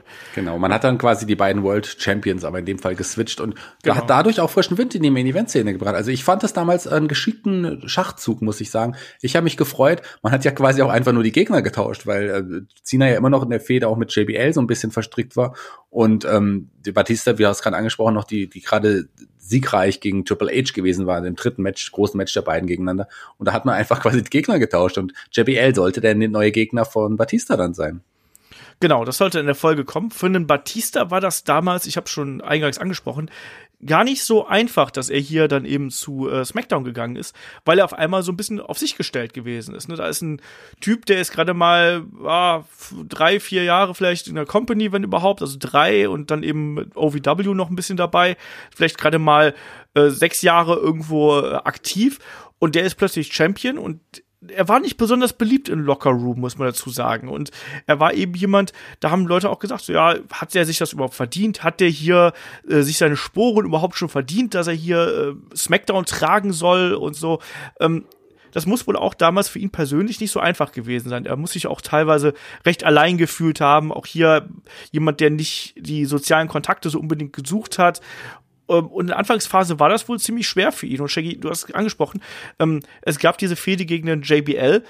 Da gab es ja diverse Matches und auch diverse, äh, ja, merkwürdige Ausgänge, sagen wir es mal so. Ja, aber lass mich ganz kurz nochmal auf die, das, das, wir wollen den ja nicht so traurig im Backstage-Raum stehen lassen. Es war dann relativ schnell, dass dann auch so Leute wie ein Eddie Guerrero sich seine angenommen haben, genau. mit dem eine tiefe Freundschaft wurden. Aber auch ein Rey Mysterio, der ja auch einer der Locker-Room-Leader damals war, ähm, hat sich dann auch relativ schnell mit Batista angefreundet und man äh, hat gemerkt, dass der auch wirklich Wrestling lebt und atmet. Und dann hat ja, man hat ihm dann das Vertrauen geschenkt. Dann auch relativ schnell ein Big Show, der sich auch dann irgendwie ähm, ja, Batista angefreundet hat. Also das funktionierte dann irgendwann doch, aber am Anfang hat er sich da relativ alleine gefühlt. Genau, also gerade diese äh, Fehde mit Eddie Guerrero und das Programm, was er da mit Eddie Guerrero ja gehabt hat, wo die beiden ja erst Kumpels gewesen sind und dann hat sich das ja alles so ein bisschen gewandelt. Ähm, das hat ihm wohl sehr geholfen, weil auch ein Eddie Guerrero ihn bestärkt hat in dem, wer er ist, was er ist und was er darstellen soll. Genau. Das du hast, du, sorry, ja. du, hast, du hast ja JBL angesprochen. Du wolltest ja sicherlich auch noch meine Meinung zu den Matches der beiden gegeneinander. Ich fand ja. die Fehde, ich fand die Fehde schon okay, die hat irgendwie gepasst, aber ähm, die Matches der beiden, die waren jetzt nicht wirklich ja. super gut. Ein JBL ist ja auch niemand, der jetzt wirklich der beste Mann im Ring war. Da waren gerade Gimmick-Matches, waren da ja auch wenn man ein Match mit, mit JBL hat, dann sollte man da ein Gimmick-Match. Es war ja erst dieses No Holds Barred Match und dann später gab es ja noch sogar ein Bullrope-Match der beiden gegeneinander und ähm, das war schon, das war schon eine okaye Fehler, aber die Matches selber waren jetzt nicht so besonders. Genau. Und dann kommt diese Geschichte mit Eddie Guerrero. Ähm, ich habe es gerade gesagt, die beiden hatten einen unglaublich guten Draht zueinander, die mochten sich sehr gern und ähm, nicht nur nicht nur vor der Kamera haben die beiden gut miteinander funktioniert, sondern auch backstage und ähm, ja, wir wissen, dass ein Eddie Guerrero ja leider viel zu früh verstorben ist und das war am äh, 13. November 2005 und äh, diese Nachricht hat wohl auch einen Batista extrem mitgenommen. Also ähm, ja, wie soll man sagen? Also es muss ihn wirklich umgehauen haben. Es gibt Interviews, wo seine damalige Frau ähm, äh, Angie da erzählt, dass er, sie hätte ihn noch nie so weinen sehen wie zu der Zeit und auch in Interviews ist ein ähm, Batista immer sehr gerührt, wenn er da über diese Zeit spricht. Und Eddie Guerrero hat wohl am Tag vorher noch mit ihm telefoniert, hat, hat sich dafür bedankt, wie die beiden miteinander arbeiten. Ähm, bittere, bittere Kiste. Das hat ihn wohl sehr, sehr mitgenommen. Und es gab ja dann auch diese Hommage von ähm, Batista, wo er mit dem Lowrider reingekommen ist, wo er den, ähm, äh, den Belt auf den Lowrider gelegt hat, ähm, im späteren Verlauf nach dem Tod. Ähm, das ist, ich, also ich kann es dir nicht sagen genau wieso, aber ich muss bei Eddie Guerrero, da habe ich immer mit mir zu kämpfen, um da ähm, deutlich, nicht, nicht deutlich, aber um da nicht zu emotional befangen zu werden, wenn ich darüber erzähle. Verständlich. Wir waren ja wirklich alle große Fans und das ist auch jemand, der eine tragische Geschichte hatte, der einfach wirklich tragisch von uns gegangen ist und zu einem Zeitpunkt, womit keiner gerechnet hat, er gerade auf dem Höhepunkt seiner seines Schaffens, oh, das war schon war schon heftig und da haben wir damals mehr als eine Träne vergossen und das haben wir bis heute nicht vergessen, natürlich nicht. Ja, so ist das. Ähm, ein Batista hatte danach noch ähm, äh, hat Team SmackDown erstmal angeführt gegen, gegen äh, Team Raw, damals bei der Survivor Series, das darf man ja nicht vergessen, das gab's ja auch. Er hatte dann eine Fehde gegen, ähm, äh, gegen Kane und Big Show, auch teils an der Seite von, von Rey Mysterio, teils in, ähm, äh, teils auch in Einzelmatches natürlich, das hat's dann gegeben. Er und Rey Mysterio haben dann auch zusammen die WWE Tag Team Championships gewonnen gegen M&M. Ähm, das gehört natürlich eben auch dazu, haben dann auch hier gegen äh, Big Show und Kane damit, gefädet. Sorry, aber damit, damit, ja, stimmt, sorry, ich unterbreche heute zu viel, aber damit war er dann Doppel-Champion. Das ist ja auch mhm. was, was nicht immer so der Fall ist. Also er hatte dann den World Title und die Tag Team Gürtel. Genau. Ähm, beiden haben die Titel dann wiederum verloren. Im Anschluss ähm, gegen M&M ähm, durch Eingreifen von Mark Henry, der damals zurückgekommen ist. Ähm, hier sollte eine Fehde natürlich zwischen Batista und äh, Mark Henry aufgebaut werden. Dummerweise dann Anfang 2.6 hat sich ja dann ein äh, Batista bei einer Hausshow relativ äh, ja, schwer verletzt, so dass er dann äh, seinen Titel vakantieren musste und den Titel abgeben musste. Hat sich damals auch den Trizeps äh, gerissen und äh, ja, dann war er erstmal den Titel wieder los. Ähm, auch eine bittere Kiste, wenn man einen Titel vakantieren muss, oder? Das ist richtig. Das äh, hat ihm damals auch sehr leid getan und äh, so, hat dadurch auch WrestleMania verpasst. Genau, hat WrestleMania verpasst und es hat eine ganze Zeit lang gebraucht, ähm, äh, bis er wieder, bis er wieder fit gewesen ist. Genauer gesagt nämlich bis Juli äh, des äh, des Jahres. Hat dann erstmal logischerweise gegen den Mark Henry ähm, gefädet. Auch hier matchtechnisch schwierig, oder Shaggy? Das stimmt, zumal die Fehde ja eigentlich äh, noch gar nicht richtig losging. Die sollte ja eigentlich losgehen, aber dann war Henry genau. plötzlich verletzt. Also die hatten ja wirklich nur ganz wenige Matches gegeneinander. Ich glaube zwei, drei bei Hausshows und dann auch ähm, bei Saturday Night's Main Event dieses äh, Six-Man Tag Team Match mit äh, Mary Mysterio und Bobby Lashley an der Seite gegen den damaligen Champion King Booker, Finlay und eben Mark Henry. Und kurz danach hat sich Mark Henry verletzt und ist dann selber erstmal längere Zeit ausgefallen. Genau. Und jetzt merkt man dann auch, dass es wird hier eben so ein bisschen zerfahren irgendwie. Da merkt man auch, dass damals WWE sich auch so ein bisschen ausgebreitet hat. Wir hatten ja damals nicht nur Raw und SmackDown, es gab ECW, gab es ja eben auch noch. Ähm, es war alles ein bisschen hin und her. Ähm, ähm, Batista hat dann noch mal gegen einen äh, Mr. Kennedy quasi ähm, äh, gefädet, irgendwie als Übergangsfehde sozusagen, als Ersatz für diese geplatzte Geschichte mit äh, Mark Henry nicht so ganz so wichtig. Was dann wiederum wichtiger wird, ist das, was danach kommt. Und das ist nämlich dann die, äh, die Fehde mit King Booker, der damals ja den World Heavyweight Title gehalten hat. Das Pikante an der Sache ist dabei auch, dass äh, ja im Vorfeld dieser Konfrontation hier auch Backstage ja angeblich auch eine Schlägerei zwischen den beiden äh, gegeben haben soll und äh, die beiden waren, ich sag's mal vorsichtig, nicht gerade die allerbesten Freunde da sollte es ja ein Aufeinandertreffen der beiden beim SummerSlam geben. Shaggy, mochtest du diese Matches? Ich fand die unfassbar langweilig, aber ich finde auch Booker T unfassbar langweilig. Ja, King Booker mochte ich. Ich mochte ja. seinen, ja, King's Court, die auch damals auch so mit Finlay und was nicht, Regal an der, an der Seite und so weiter. Das fand ich schon okay. Das war auf jeden Fall äh, Bookers beste Zeit, außer der Zeit mit Goldust an seiner Seite bei der WWE. Ich fand, ich fand das schon okay. Die Fehde selber mit Batista, die hat aber auch nicht so richtig gezündet, weil er auch ein King Booker sich da ja am Anfang auch immer so rausgeschlichen hat, hat dann seine Schergen Fragen vorgesetzt und so. Und die hat er aber dann Batista auseinandergenommen und sollte letzten Endes auch bei der Survivor Series dann auch King Booker auseinandernehmen. Genau, aber auch hier nicht ganz, nicht ganz clean irgendwo, sondern dann auch per Beltshot, wenn ich mich nicht komplett täusche, war das damals. Aber na, alles nicht so richtig äh, geil irgendwo. Besser wurde es dann äh, ja Richtung WrestleMania wieder, weil den Rumble, den gewann äh, der Undertaker bekanntermaßen und da sind wir wieder bei WrestleMania 23. Es gab dieses Match der beiden und wer meine Meinung in aller Breite, nämlich in über einer halben Stunde, äh, hören möchte, zusammen mit dem David zusammen, der hört beim Match of the Week rein. Ähm, ich möchte jetzt deine Meinung hören, Shaggy. Kannst du dich an das Match noch erinnern? Ähm, ich glaube, das Match war nicht schlecht, oder? Ich kann mich nicht mehr so richtig erinnern.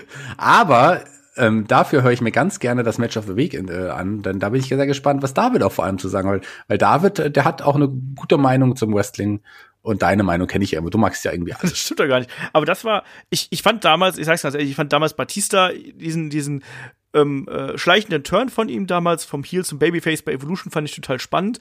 Aber er hat nach dem Comeback überhaupt nicht bei mir funktioniert. Ich fand ihn unfassbar langweilig und ich fand ihn auch echt nicht wunder wie aufregend im Ring. Ich habe ich hab immer wieder gesagt, ähm, Batista ist so lange geil, bis die Ringglocke ertönt. Ähm, und das war aber hier in dem Match anders. Ich habe mir überhaupt nichts von dem Match erwartet. Und das ist ein richtig tolles Match. Das macht richtig Spaß und das ist richtig gut. Ähm, und das funktioniert auch heute noch. Und die beiden hatten eine längere Fehde gegeneinander, auch mit einem Last Man Standing Match, mit einem äh, Steel Cage Match, was im Draw geendet ist und was letztlich auch dann den Übergang zu einem äh, Edge quasi geführt hat. Also, um es kurz zu, ja, abzuschließen, also die beiden haben wirklich spannende Matches gegeneinander bestritten. Der Undertaker und Batista, die hatten eine besondere Chemie und hatten auch ein besonderes Verhältnis zueinander. Und nach diesem Steel Cage Match, was in einem Draw geendet ist, weil Undertaker und Batista zeitgleich aus dem, ja, vom Käfig quasi runtergeklettert sind.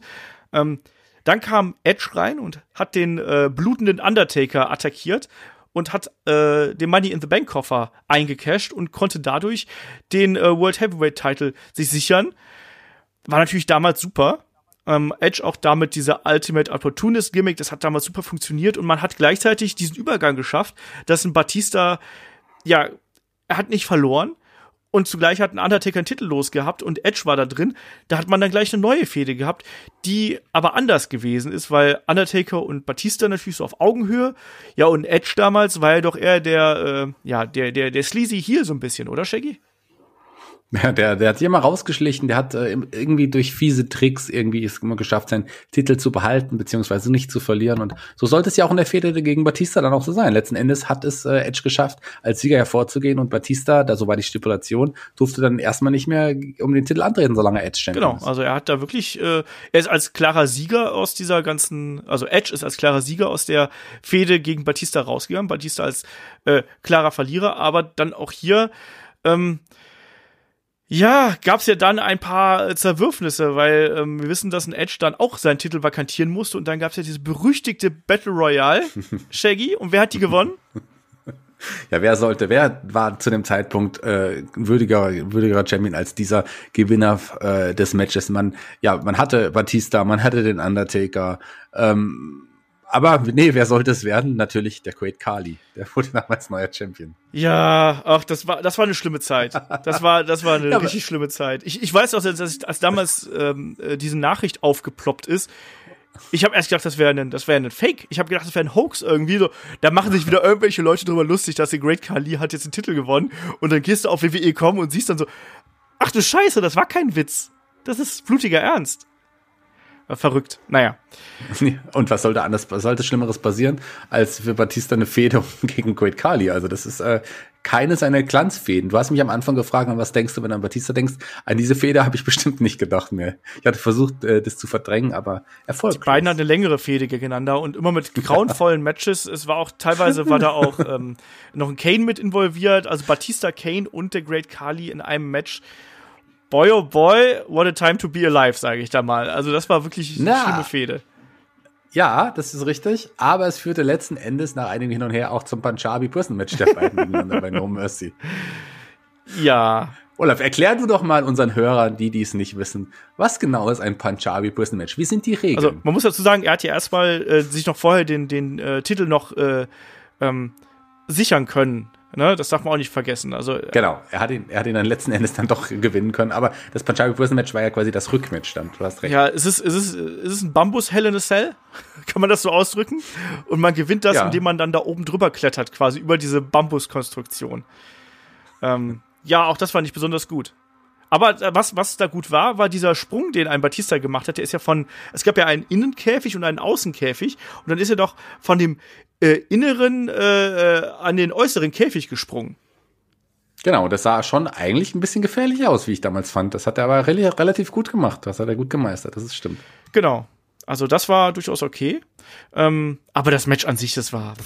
Also ich meine, es gibt keine wirklich guten Great Kali Matches. Also deswegen ähm, können wir das, glaube ich, auch jetzt hier so abschließen. Danach ging es aber besser weiter, weil äh, dann war der Undertaker wieder zurück und wir haben quasi eine ähm, Neuauflage dieser Fehde irgendwie bekommen äh, bei Cyber Sunday mit Stone Cold Steve Austin als Special äh, Referee und das konnte der äh, Batista auch klar für sich gewinnen. Die Fehde ging weiter, Hell in a Cell Match bei der Survivor Series. Ähm, auch hier hat dann eben ein äh, Edge wieder eingegriffen, hat den Undertaker mit dem Concerto niedergeschlagen und ähm, hat dann dafür gesorgt, dass ein Batista hier den Titel verteidigt. Es gab dann in der Folge ein Triple Threat Match mit äh, Edge, dem Undertaker und Batista und auch hier ging Edge wieder raus hervor. Also Edge so ein bisschen der Nemesis von Batista hier, oder? Kann man so sagen zu dem Zeitpunkt eigentlich, aber sicherlich. Äh, das war jemand, der Batista immer eine Spur oder einen Schritt äh, vor zuvor kam. Ähm, ja, der hat sich da den Titel geholt und Batistas nächster nächster Auftritt war dann erstmal beim Royal Rumble. Da ist er ähm, ja eliminiert worden von Triple H. Äh, dann gab es, glaube ich, die Elimination Chamber, genau. die SmackDown Elimination Chamber. Da hat er einen unrühmlichen Auftritt gehabt. Da wurde er letzten Endes von Big Daddy V eliminiert. Nee, den hat er eliminiert. Den hat er eliminiert. Schon der Undertaker war es letzten Endes, der ihn eliminiert hat. So rum war genau. das, gell? Ganz genau. so schlimm, ganz so weit unten in der Karte ist ein Batista doch nicht angekommen. ich ich habe es verwechselt, stimmt. Ich wusste aber, dass Big Daddy wie involviert war, so hatte ich noch in Erinnerung. Genau, aber man könnte das fast so ein bisschen vermuten, dass er da so ein bisschen außen vor gewesen ist, weil bei WrestleMania 24, wir erinnern uns, das ist die WrestleMania mit ähm, Edge und dem Undertaker im Main Event und Shawn Michaels und Ric Flair als, äh, ne, hier, I'm sorry, I love you. Ähm, da hat er nur dieses Interpromotional Match gegen Umaga gehabt und auch das war nicht geil, Shaggy. Nee, das war auch nicht, das war auch kein so, so tolles Match irgendwie. Ich habe mir aber damals ein bisschen was von dem Match erwartet, weil Umaga ist ja auch kein schlechter und Batista, wie wir äh, wissen, auch ein guter Big Man, aber das Match hat irgendwie, die beiden haben überhaupt nicht miteinander harmoniert. Ich finde, das Match damals überhaupt nicht keinen Spaß gemacht. Ja. So ist es, aber, aber, aber es sollten bessere Zeiten anbrechen, weil ähm, ein Batista, der damals immer noch Babyface gewesen ist und man hat auch gemerkt, irgendwie, das läuft nicht so recht mit ihm.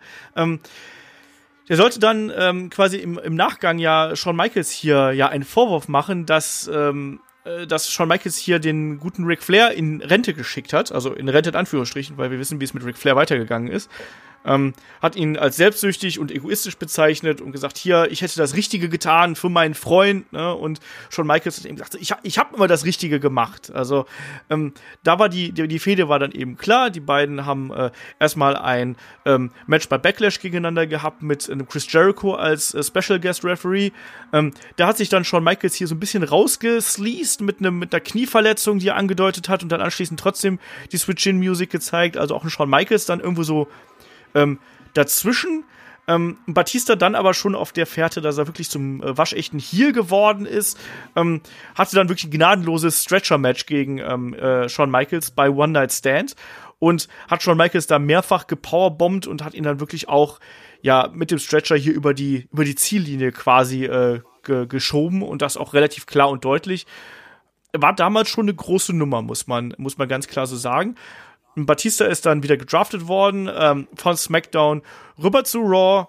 Ähm, war da, ist da dann äh, ja ein Team mit mit äh, John Cena gesteckt worden. Die beiden haben ähm, erstmal äh, den Tag Team Title gewonnen gegen Cody Rhodes und Ted DiBiase.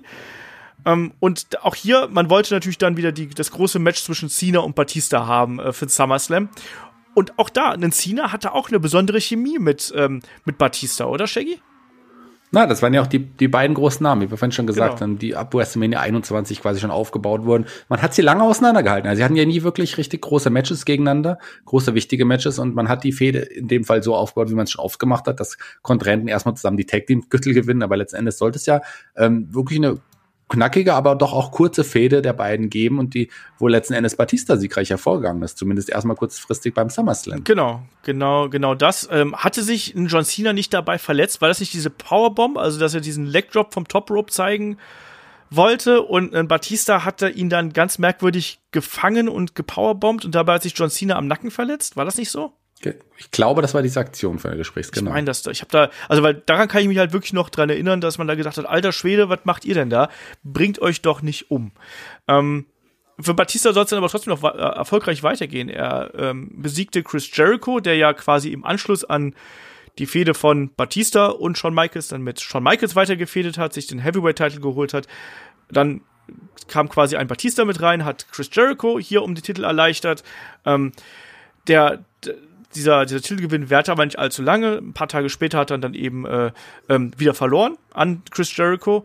Und ähm, ein Batista sollte dann mit äh, Randy Orton fäden, Shaggy, und äh, ja hier auf der Survivor Series auch äh, ja mit ein paar äh, Kompagnons an der Seite, namentlich CM Punk, Kofi Kingston, Matt Hardy und R-Truth gegen das Team von Randy Orton mit äh, Shelton Benjamin, William Regal, Cody Rhodes und Mark Henry teamen.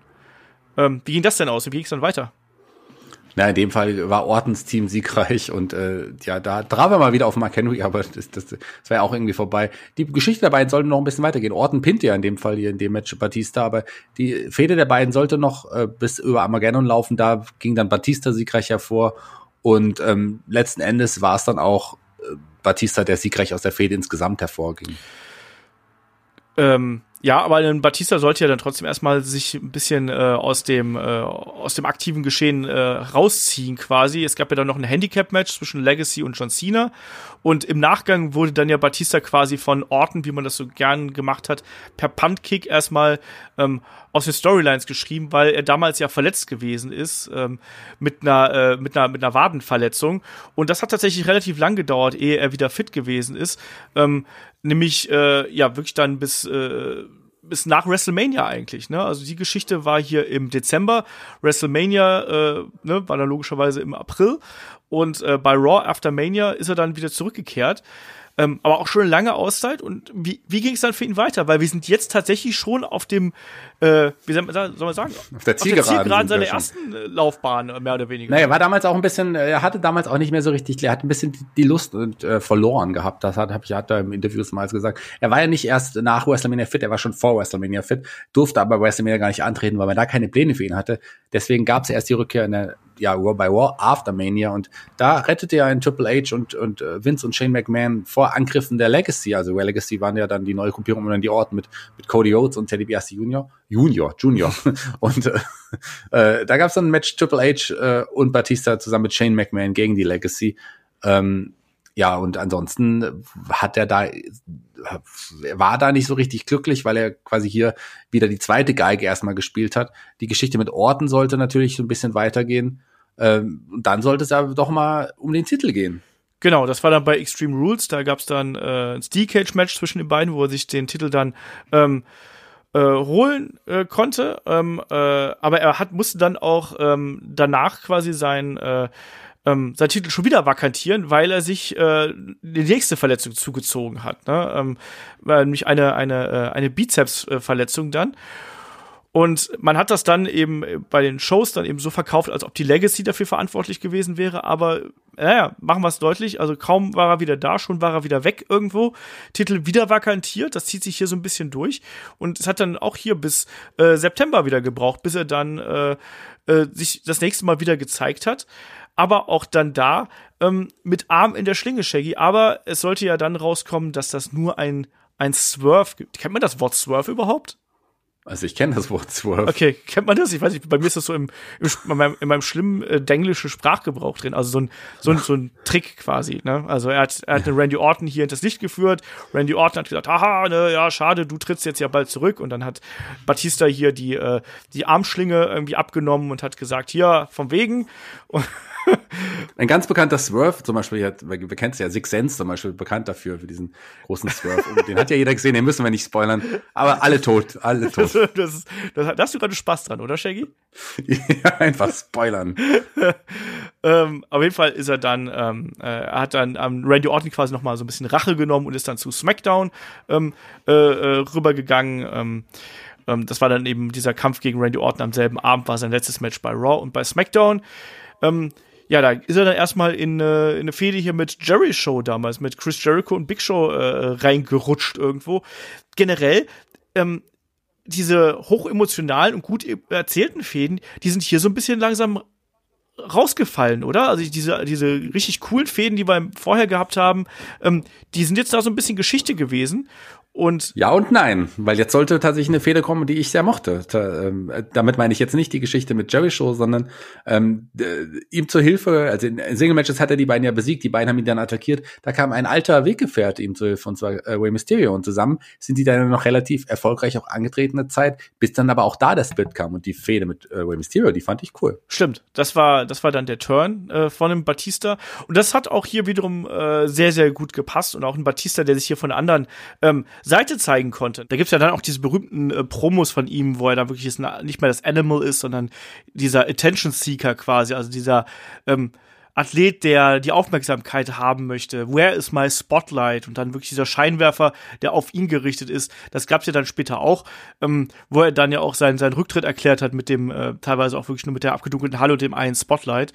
Ähm, gab's dann eben alles. Das äh, hat hier ganz gut äh, zu ihm gepasst und hat auch dem Charakter dann nochmal eine neue Richtung gegeben. Ne, der dann wirklich auch ähm, absolut gnadenlos gewesen ist. Und die beiden hatten ja dann unter anderem ein Match bei der Survivor Series, was ja per Referee Stoppage geendet ist, nachdem ähm, ein Batista einem äh, Mysterio hier gleich mehrere ähm, Batista-Bombs äh, verpasst hat.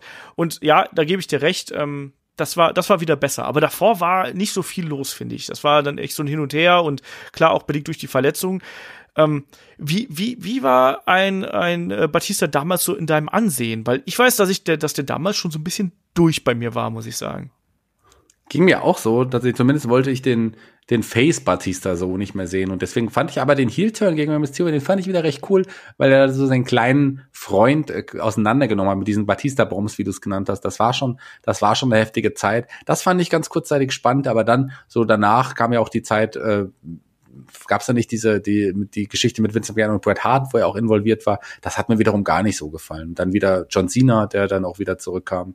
Die beiden. Nee, da war für mich war dann Batista schon nicht mehr so hot, wie er mal war. Genau. Also er sollte im Nachgang aber natürlich auch noch mal ins Titelgeschehen äh, eingreifen hier gegen äh, den Undertaker bei bei TLC in einem Chairs-Match, immer die beste Matchart, die man sich bei TLC wünschen kann. Ich stelle mir jetzt immer so, da stehen die Wrestler da rum, halt so ein Topf, ne, und dann greift jeder irgendwie rein, dann guckst du rauf und dann, verdammt, das ist ein Chairs-Match. Ähm, nee, es geht noch schlimmer. du hast TLC, schaust auf die Karte, verdammt, ein Stairs-Match. Ja, stimmt. so. Tables, Ladders, Chairs and Stairs. Das war, das war auch furchtbar. Das hatte ich ganz vergessen, mein Gott. Ja, ähm, ja lassen wir einfach mal so, so stehen.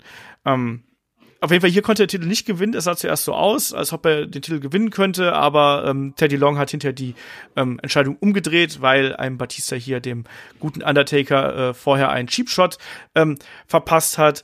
Ähm, du hast gerade gesagt, es gab dann noch dieses Eingreifen ähm, äh, in diese Fehde zwischen, zwischen äh, McMahon und Bret Hart. Ah, das war eh eine ne schwierige Kiste. Ähm, und sollte im Endeffekt aber eigentlich dafür benutzt werden, dass wir hier quasi noch mal ein Match zwischen Batista und John Cena so ähm, Richtung WrestleMania angeschubst bekommen. Und sind wir ehrlich, das haben wir auch bei WrestleMania 26 bekommen. Das Match war gut. Es war nicht so gut wie das beim SummerSlam, fand ich damals. Da hatte so ein bisschen höhere Ansprüche gehabt. Ähm, aber man kann schon verstehen, dass man die beiden in so ein Programm steckt, gerade wenn man Richtung WrestleMania geht, oder nicht? Ja, also ich, das, das Namen, das, das kann man schon, das kann man schon machen, sagen wir es mal so. Aber trotz allem hat das auch nicht mehr so gezogen. Denn nach dem, nach WrestleMania haben die beiden ja noch ein paar Matches gegeneinander gehabt. Letzten Endes endet es ja damit der, in der Geschichte, dass es ja die Attitude Adjustment auf das Autodach gab. Und das war ja auch erstmal das Ende. Genau, nicht nur auf das Autodach, sondern vom äh, vom Autodach damals. Genau. Ne? Und dann durch die durch die Bühne quasi. Und dann haben wir ja ähm, bei Raw danach einen ähm, Batista im Rollstuhl gesehen. Und das war ja auch damals, also dieser, dieser Batista, der hat ja dann damals ja auch schon wieder richtig Spaß gemacht. Also dieser ähm, äh, Spot-on Batista, das, das war schon, das war schon wieder okay, ne? Also von wegen hier das Licht auf mich und wo er dann da im Rollstuhl gesessen hat und wo er dann ähm, ja hier eben äh, WWE verlassen hat. Ähm, und er war ja dann auch danach äh, relativ kritisch ähm, äh, WWE gegenüber. Auch die PG-Ausrichtung gefiel ihm nicht so richtig. Er fühlte sich da ein bisschen eingeschränkt. Ähm, aber er hat schon da eine Charakterentwicklung natürlich auch im Vorfeld durchgemacht. Da sind wir jetzt nicht so ganz drauf eingegangen. Aber er ist dann eben weggegangen, auch so ein bisschen von diesem ähm, Gnadenlosen, sondern er ist ja dann auch so ein bisschen sage ich jetzt weinerlich so ein bisschen geworden und ähm, ähm, dieser Star-Wrestler, der mit auf mit den mit den Scheinwerfern, dass die Scheinwerfer immer auf ihn gerichtet sind, das hat dann irgendwie dann auch schon ganz gut gepasst. Aber er war dann erstmal eine ganze Zeit lang ähm, äh, weg und ist ja dann erst wirklich 2013, 2014 wieder zurückgekehrt. Und in der Zwischenzeit hat er ja auch Filme gedreht. Das dürfen wir auch gar nicht äh, äh, vergessen. Da waren ja auch so ein paar Dinge dabei, die man hier noch mal nennen könnte irgendwo. Ne? Also auch in der Zeit. Ähm, den dritten Scorpion King, da war er dabei. den musste man nennen, genau. Aber Riddick, das ist ein genau. Film, wo er tatsächlich auch äh, gar, gar keinen so schlechten Auftrag hat. Das fand ich ganz cool. Ansonsten waren das auch wirklich Direct-to-DVD-Filme. Ähm, also da muss man nicht so viel sagen zu. Nee, aber, aber was ich damit sagen möchte, ist, dass er versucht hat, ähm, ja in, im Filmgeschäft äh, irgendwie Fuß zu fassen. Das muss man ja ganz klar, ganz klar äh, sagen, ähm, weil das war ja schon sowas, ähm, was, was er auch für sich dann so als zweite Karriere jetzt inzwischen auch auserkoren hat. Ne? Dass das Wrestling ja. spielt jetzt immer eine kleinere Rolle und stattdessen kommt das Filmgeschäft stärker dazu. Klar, aber wobei man auch sagen muss, es war ja nicht nur das Filmgeschäft, was sie damals aus der WWE getrieben hat, sondern auch die MMA-Karriere. Der wollte ja genau. tatsächlich auch im MMA ähm, ja, Fuß fassen und da eine große ja, Karriere noch, noch äh, starten. Gut, er ist, äh, ich glaube, unbesiegt, oder? genau, er ist, er ist unbesiegt, ähm, nicht zu verwechseln mit ungeschlagen. Ähm, er, hat ein Match bestritten bei Strikeforce Los Angeles damals am 16. Juni 2010. Ähm, ja, ne, gegen, gegen äh, äh Vince Lucero. Ähm, per, äh, äh, per, per TKO hier durch, durch äh, Punches. Also äh, endete damit, dass er quasi den Gegner auf den Bauch gedreht hat und ähm, äh, dann die Hammerfist auf ihn hat niedersegeln lassen. Ja, ein Match und äh, das hat dann auch gereicht irgendwie. ähm, es sollte noch ein Match gegen Rashad Evans, äh, Rashid Evans, nicht zu verwechseln mit Rashad Evans, äh, geben. Das hat aber alles nicht ähm, äh, äh, nicht, nicht funktioniert irgendwo und äh, deswegen ist es bei einem Match äh, bei Batista geblieben. Kann man dann eben auch so machen. Ähm, wie gesagt, dazwischen Filmkarriere, ähm, die er, die er äh, da vorangetrieben hat. Und dann ist er erst ja, ähm, ja wirklich im Januar 2014 wieder zurückgekommen. Und machen wir uns da nichts vor, das war auch nicht gerade die glücklichste äh, Geschichte. Nee, er, er, hat ja das Wrestling geliebt. Er hat es auch vermisst, das hat er selber immer gesagt. Er wollte unbedingt zurückkommen. Und ähm, dachte, er tut sich auch den Fans eingefallen und die freuen sich sicherlich auch, wenn er zurückkommt. Das wäre bestimmt auch so gewesen, wenn man nicht diese Art von Story äh, sich ausgedacht hätte, die dann so stattfinden sollte. Er kam zurück in die Zeit, in der alle, die ganze Welt ähm, Daniel Bryan sehen wollten, siegen sehen wollten und so weiter. Und dann kam ein Batista zurück und holte sich gleich den Rumble-Sieg. Genau, es gab noch dieses äh, ominöse Match dann im Nachgang äh, gegen Alberto del Rio. Entschuldigung, was auch nicht so richtig. Ja, das war die richtige Reaktion. Also.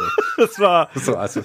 das ist, meine, mein, mein Körper reagiert einfach natürlich darauf. Ein freudscher Verhuster. Genau. Ähm, nein, ein, ein Batista war auch damals nicht mehr in der Form, in der man ihn gesehen hat. Das war so ein bisschen das Warrior-Phänomen irgendwo.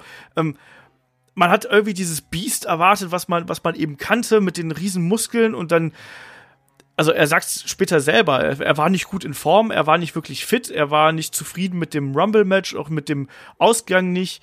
Ähm, also das war ein, ein richtig furchtbares, richtig furchtbares Match äh, oder ein richtig furchtbares Comeback und äh, das Publikum wollte natürlich damals einen Daniel Bryan äh, sehen und einen ähm, Batista ist hier gnadenlos ausgebuht worden sogar, sogar beim Rumble-Match dann am Ende gegen einen Roman Reigns.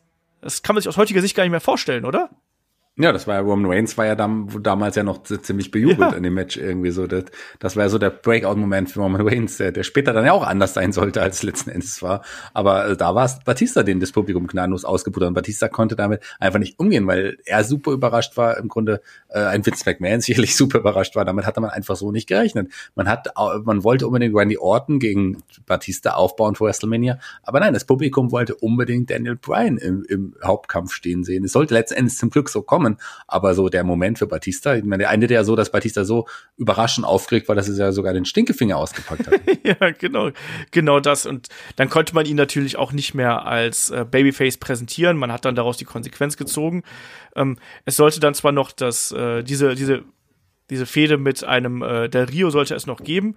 Ja, also er bestritt dann noch das Match gegen Alberto Del Rio hier bei Elimination Chamber, ist da schon megamäßig ausgebuht worden. Es gab die legendären Schilder mit Bootista, ähm, was dann später mit der entsprechenden blauen Hose in Blutista umgewandelt worden ist. Batista ist dann auch infolgedessen ähm, äh, hier geturnt, hat sich quasi gegen alle anderen gestellt irgendwie. Es gab die, ähm, ja, bei WrestleMania gab es ja dann äh, quasi ein Triple Threat Match ähm, mit ähm, Batista, ähm, Randy Orton und äh, Daniel Bryan dann. Und wir wissen alle, wie es geendet ist. Daniel Bryan hat den Titel gewonnen. Ähm, wir haben dann ein, ähm, ja, ein Wiederaufleben der, äh, der Evolution dann ja quasi im, im, im Nachgang gesehen. Und Jackie, wie gefällt dir das damals, die Geschichte mit Evolution gegen äh, The Shield? Weil ich fand, das war damals echt extrem spannend und hat auch diesen Generationenkonflikt nochmal spannend in den Mittelpunkt gestellt. Ich fand das fantastisch. Ähm, also wirklich, das hat mir richtig Spaß gemacht, weil hier sich Evolution quasi ja relativ klar auch hingelegt hat für The Shield. Also man hat äh, den Weg freigemacht für die neue große Gruppierung für The Shield. Äh, das war schon, das war schon geil. Mir hat das Spaß gemacht. Ich hab, äh, fand die Fehde super und aus dieser Fehde ist damals auch ein Roman Reigns hier als großer Star auch hervorgegangen. Genau, und ähm, äh, Batista hat dann hier quasi, äh, ja, die, die, das Evolution hatte, hat das Match gegen äh, The Shield verloren und ähm, ein äh, Batista hat dann danach äh, WWE verlassen, nachdem Triple H ihm hier gesagt kein kein Titelmatch mehr äh, zugestanden hat und ähm, in Wirklichkeit ja gab es da so ein bisschen kreative äh, äh, Differenzen ähm, nach diesem Run, aber insgesamt sagt hat auch einen ähm, ein Batista im Nachgang gesagt, das war vielleicht nicht gerade so die, äh, die beste Idee, hier zurückzukommen. Es gab diese Gerüchte ja schon längere Zeit.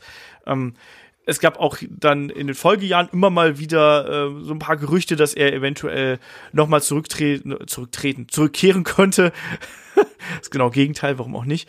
Ähm, und ähm, er sagt zumindest, hat er dann bei den Matches, die er dann noch bestritten hat, hat er zumindest dafür mitgesorgt, dass dann Daniel Bryan besser aussah, weil auch beim Match bei WrestleMania 30. Ähm, und wir erinnern uns an diesen RKO Batista Bomb Combo Move da gegen den, durch den Tisch gegen Daniel Bryan. Also er schreibt so ein bisschen auf die Fahnen, dass er hier so ein bisschen was zurückgegeben hätte und äh, ja, zumindest noch in Daniel Bryan und vielleicht auch The Shield noch weiter overgebracht hat. Ähm, und zu der Zeit war aber auch natürlich ein äh, Batista schon ein, ein Hollywood-Star, ne? Also das darf man auch nicht vergessen. Ähm, ein Guardians of the Galaxy ist äh, 2014 erschienen und wenn man sich danach die Rollen anschaut, hier da war nichts mehr ähm, Direct to DVD, äh, sondern da war es dann schon die größeren Produktionen, wo wir ihn gesehen haben, ne? Ähm, wie beurteilst du eigentlich Batista als Schauspieler? Ja, also Batista, äh, schwierig zu sagen. Also er ist auf jeden Fall kein schlechter Schauspieler. Er ist ein cooler Typ, der er hat wieder auch eine besondere Ausstrahlung. Er ist jetzt nicht der super Schauspieler, aber man muss, man muss sagen, dass äh, er auch Glück hat mit der Rollenauswahl. Also Drax ähm, the Destroyer bei den Guardians of Galaxy ist ihm wie auf den Leib geschrieben, so ein bisschen. Das passt einfach verdammt. Und er ist ja so der heimliche Held in den Guardians of the Galaxy Filmen. Den, den liebt, liebt jeder, ihn im Zusammenspiel auch hier mit Groot. Äh, das ist fantastisch. Also Drax ist, ist ein Glücksgriff für ihn gewesen und das hat ihn wirklich nach oben katapultiert. Und ähm, du hast es gesagt, er hat auch bei, bei James Bond im Spectre Mr. Hingis gespielt. Keine so coole Rolle, auch kein guter Bond-Film, davon mal abgesehen. Aber auch das ist eine große Rolle gewesen. In einem Bond-Film mitzuspielen, ist schon was Besonderes. Und ähm, die Guardians of Galaxy haben ihm ja quasi auch den, den Job dann im MCU verschafft, dadurch hat er bei den Avengers-Filmen noch mitgemacht.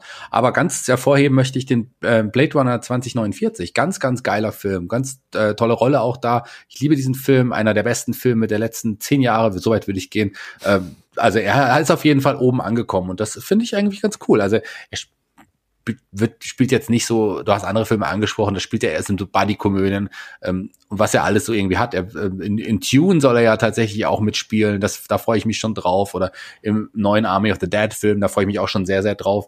Ähm, also das sind coole Filme, große Produktionen und der hat's verdient. Also er, hat, er ist kein, nicht der beste Schauspieler, aber er hat auf jeden Fall einen eigenen Charakter und das finde ich passt gut. Bin ich, bin ich aber vollkommen bei dir, was, was du sagst. Also ist nicht der beste Schauspieler, aber bringt halt eben, der bringt eine gute, eine, eine gute Portion Charisma einfach mit, die du als äh, Schauspieler eben einfach brauchst. Und für manche Rollen, wie gesagt, Drax fand ich auch super.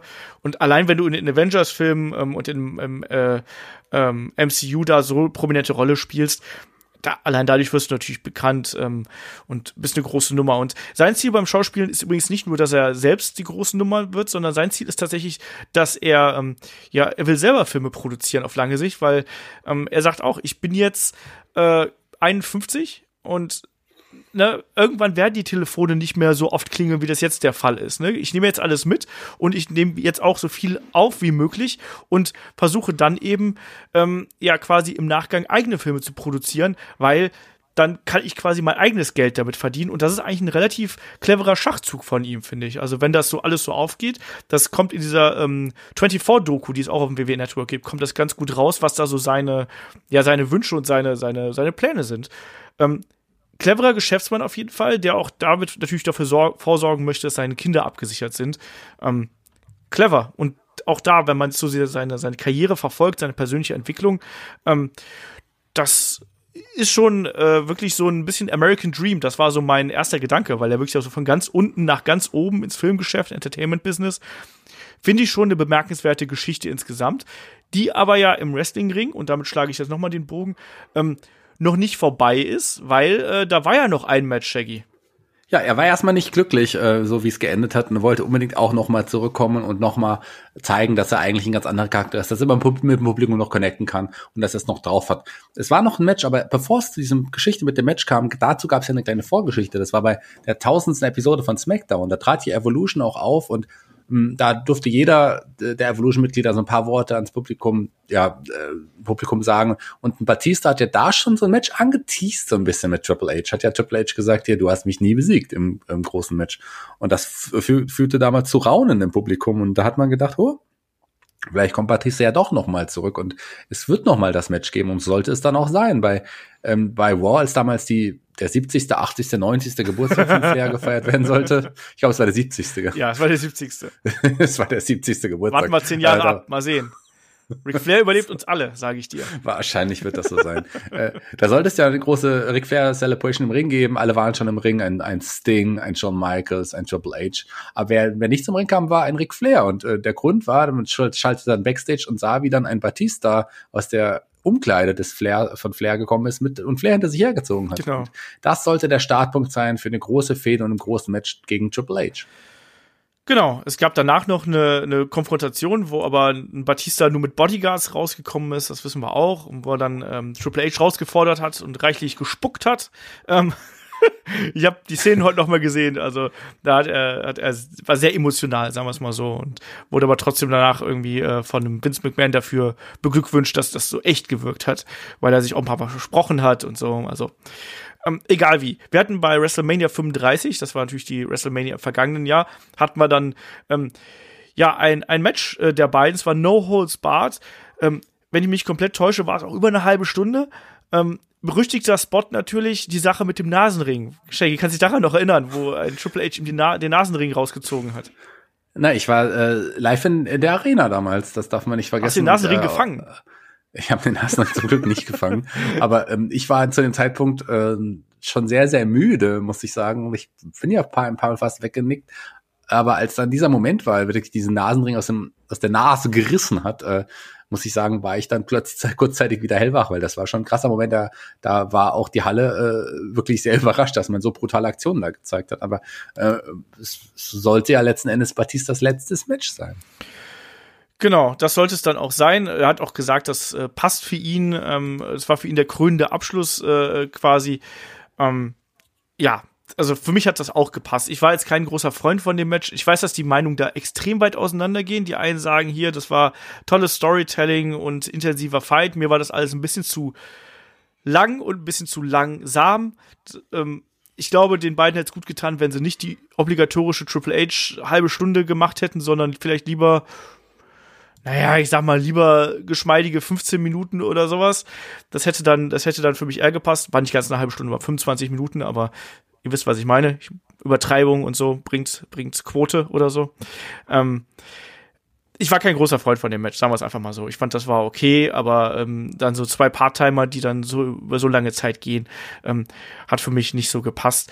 Ähm, aber trotzdem, Batista brauchte hier diesen Abschluss. Ähm, das hat er auch gesagt, dass er das nochmal als äh, der finalen Schlusspunkt irgendwie seiner Wrestling-Karriere gebraucht hat. Und ähm, damit sind wir wieder bei der Schlussfrage. Oder beziehungsweise ich frage erstmal, Shaggy, willst du noch was hinzufügen? Ähm, nein. Okay. Dann darf ich zur Schlussfrage kommen? Nein. Dann dauert dieser Podcast ewig. Ähm, Nein, Shaggy, Nein. Wie, wie würdest du denn sagen, wie würdest du hier ähm, die Karriere und den Einfluss eines äh, Dave Batista auf äh, das Wrestling und auf WWE beurteilen? Er soll ja dieses Jahr in die Hall of Fame Stimmt, das haben wir äh, auch noch. der WWE kommen. Das soll er ja kommen. Genau. Warten wir ab. Wie wir, wir nehmen diesen Podcast am Samstag, dem 14. März auf. Kann man ja jetzt auch mal verraten. Zu dem Zeitpunkt ist WrestleMania noch äh, noch äh, also noch gelistet. Äh, wird könnte also möglicherweise noch stattfinden, genauso wie die Hall of Fame. Warten wir es ab, ob es wirklich stattfinden wird. Das ist ein anderes Thema. Ähm, das, er ist auf jeden Fall jemand, der jetzt in die Hall of Fame verdient hat. Er ist all einer der bekanntesten und beliebtesten World Champions der WWE der letzten 20 Jahre, das definitiv ohne Zweifel. Und er hat äh, zwar jetzt nicht immer die, wir haben es gerade mitbekommen, immer die großen Matches gehabt, aber wenn einige Fäden sind uns doch wirklich in Erinnerung geblieben. Ähm, er ist ein Charakter, der uns immer in Erinnerung bleiben wird. Der hat die WWE eine Zeit auf seinen Schul starken, mächtigen Schultern getragen. Der ist irgendwie spät zum Wrestling gekommen, aber hat trotzdem seinen Stempel hinterlassen. Und das, der Stempel ist nicht gerade klein.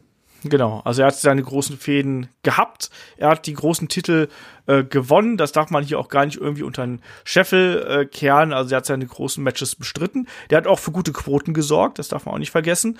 Ähm, äh, hat sich auch verbessert als Wrestler, das darf man auch nicht äh, hier vergessen. Ne? Und wenn man sich so seine Titel anschaut, äh, vierfacher World Heavyweight Champion, äh, zweifacher WWE Champion, ähm, sehr häufig, also auch nochmal vierfacher Tag Team Champion in beiden Brands, ähm, äh, Rumble, Rumble-Sieger irgendwie und dann, e und dann eben auch noch die Hall of Fame alles. Ähm, hat auch vom Wrestling Observer hier ähm, Feud of the Year zweimal äh, gewonnen, einmal gegen Triple H und einmal den Undertaker. Und ich glaube, das sind Programme, die, ähm, die sollte man auch im Hinterkopf behalten. Ne? Und auch, auch sonst waren da noch ein paar gute Matches dabei. Ich finde auch, dass er einen ein interessanter äh, Big Man gewesen ist, auch durchaus ein beweglicher Big Man, der eine gewisse Agilität mitgebracht hat, aber natürlich auch eine sehr, sehr hohe Intensität. Und das hat Batista eigentlich immer für ähm, mich ausgezeichnet, dass er jemand gewesen ist, der da wirklich ähm, der ist dir aufgefallen. Du hast den im Ring gesehen und du hast den gerade den Entrance gesehen, das Ganze drumherum und dann auch teilweise die Aktionen, die mit viel Kraft durchgeführt waren.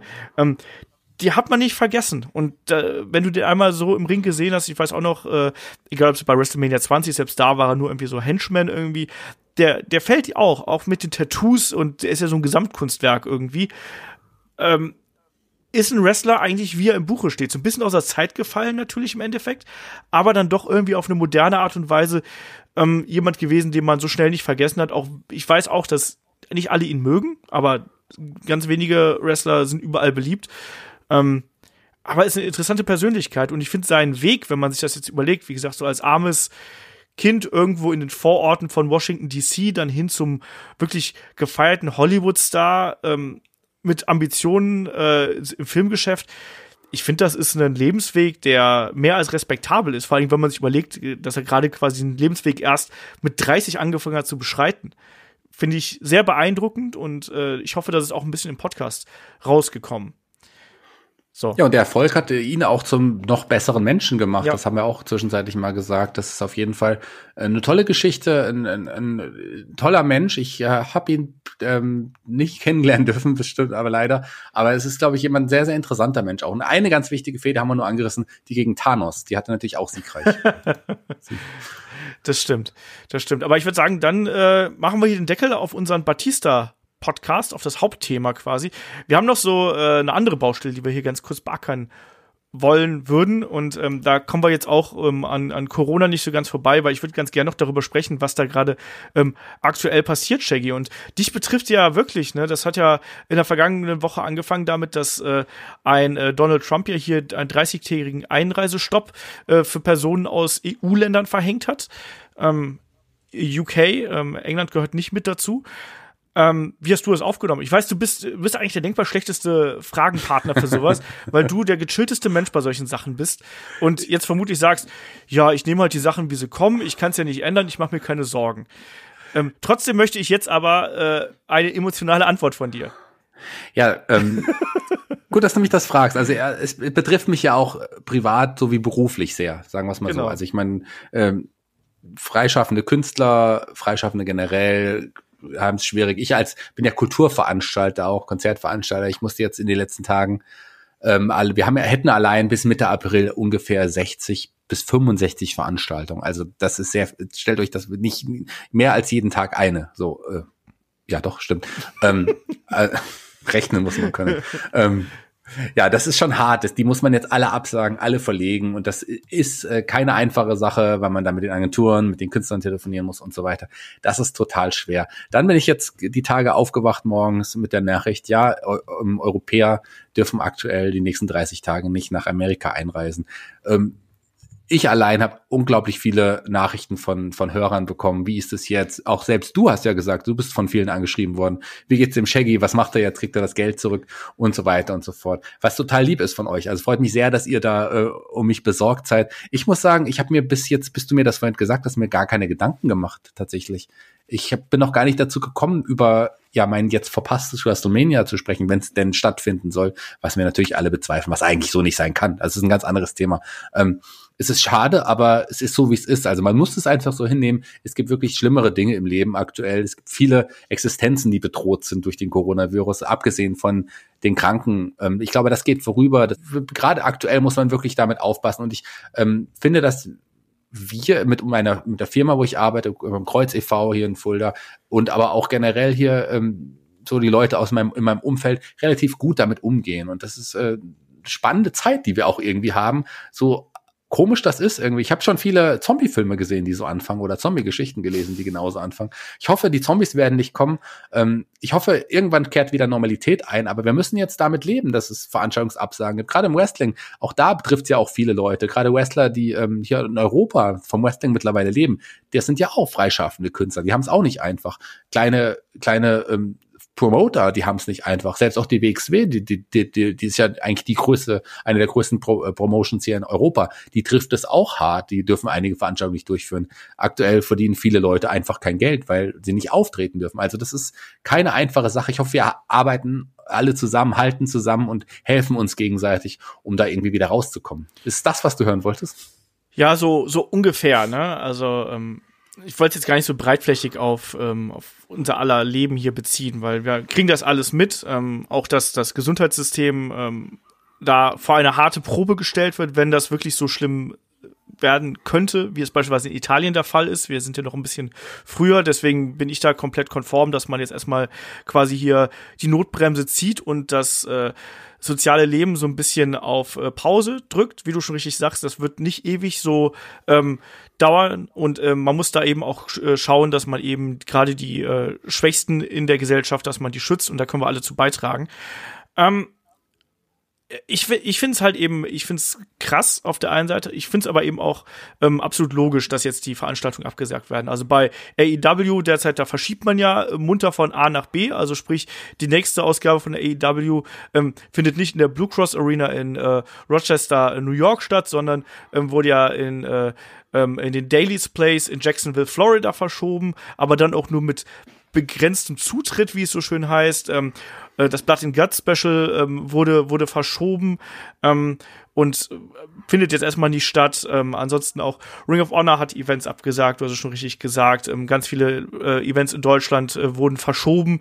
Auch hier die Kollegen von Pro Wrestling Deutschland beispielsweise, ähm, wo der Alex Flöter, der immer bei uns im Magazin irgendwie äh, zugegen ist mit seiner Kolumne, ähm, wo er auch drüber gesprochen hat, ähm, der ist davon betroffen. WXW kann nicht ähm, nach, äh, nach Tampa zum WrestleMania-Wochenende natürlich das kommt alles zusammen und generell die ganzen Indie-Promotions, die im Kreise von ähm, WrestleMania veranstalten wollten, die müssen jetzt erstmal schauen, was, wie es weitergeht, weil auch dafür gibt's zum Zeitpunkt dieser Podcast-Aufnahme noch keine Entscheidung. Also die äh, Stadt Tampa hat ja mehr oder weniger verkünden lassen, ähm, dass äh, man erstmal äh, abwarten wird und jetzt nächste Woche soll es nochmal ein äh, Notfall-Meeting geben und dann wird entschieden, was mit WrestleMania 36 passiert. Ich persönlich finde, man sollte es verschieben. Ähm, alles andere ähm, fände ich sehr problematisch, wenn man sich anschaut, äh, welche Sport ähm, Promotions, Sport, äh, wie nennt man es denn, Ausrichter, Unternehmen äh, noch hier Sport liegen. Das war das Wort, was ich gesucht habe. Ähm, was die auch verschoben haben, NBA, die Bundesliga und so weiter und so fort. Gibt's ja unzählige. Ähm, das sollte man auch machen. Ähm, das ist für mich die einzig probate äh, Geschichte. Ähm, und ich kann mir aber auch vorstellen, dass das für WWE natürlich ein schwieriger Schritt ist, weil Aktiengesellschaft, du hast ähm, hohe Ausgaben. Andererseits musst du aber eben auch natürlich deine, deine Zuschauer und deine Fans schützen und auch deine Athleten und auch dein, deine Crew und alles. Ähm, ja, es ist WrestleMania. Ich, ich weiß nicht, wie, also ich, wie, wie, wie sich das erlauben kann, ist jetzt noch nicht Eben. abgesagt zu haben. Klar geht's da um Geld, aber mit einer Saudi-Show verdienen die, verdienen WWE deutlich mehr als mit WrestleMania mittlerweile.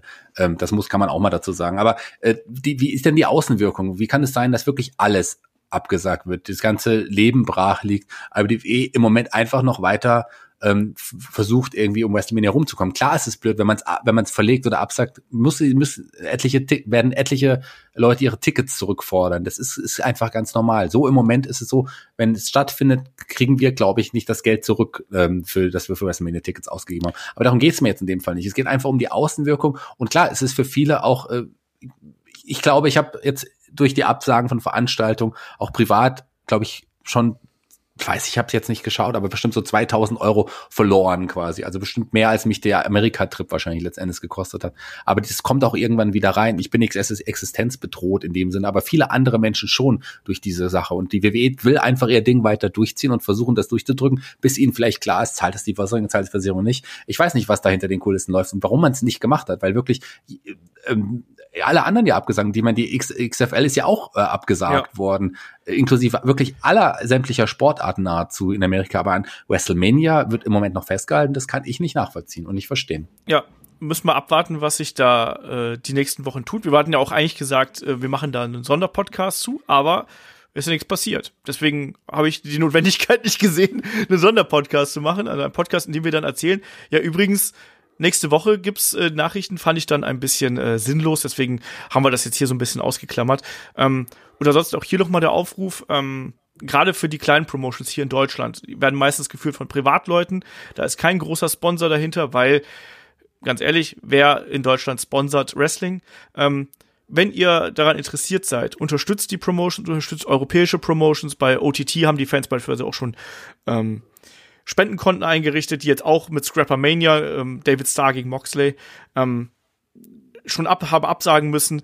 Ähm, haltet das zusammen, unterstützt die lokalen Promotions, weil wie Shaggy schon sagt, das kann für so kleine Unternehmen, kann das existenzbedrohend sein. Äh, die WXW hat wirklich mit äh, Karat, was ja jetzt quasi vor einer Woche stattgefunden hat, haben sie wirklich Glück gehabt. Ich glaube, wenn das hätte ausfallen müssen, weil das Land sagt, übrigens Veranstaltungen über 1000 Leute ähm, ne, dürfen nicht stattfinden, so wie es jetzt aktuell ist, ähm, oder wie es dann zwei Tage, glaube ich, später der Fall gewesen ist, dann wäre, glaube ich, auch die WXW in Schieflage geraten.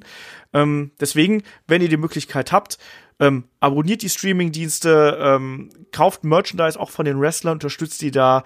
Ähm, schaut einfach, dass ihr vielleicht euren kleinen Teil dazu beitragt, damit auch die Wrestling-Szene in Deutschland und in Europa weiter leben kann, weil die braucht ähm, uns Fans ähm, aktuell mehr denn je. Und deswegen wollte ich das einfach auch nochmal gesagt haben. Ich habe schon auf Twitter geschrieben, aber ich sage es einfach nochmal, weil da müssen auch wirklich die europäischen Wrestling-Fans zusammenhalten, ähm, damit es auch hier wirklich bezahlbares Wrestling äh, weiterhin gibt und auch wirklich Wrestling, was bei uns in der Nähe stattfindet.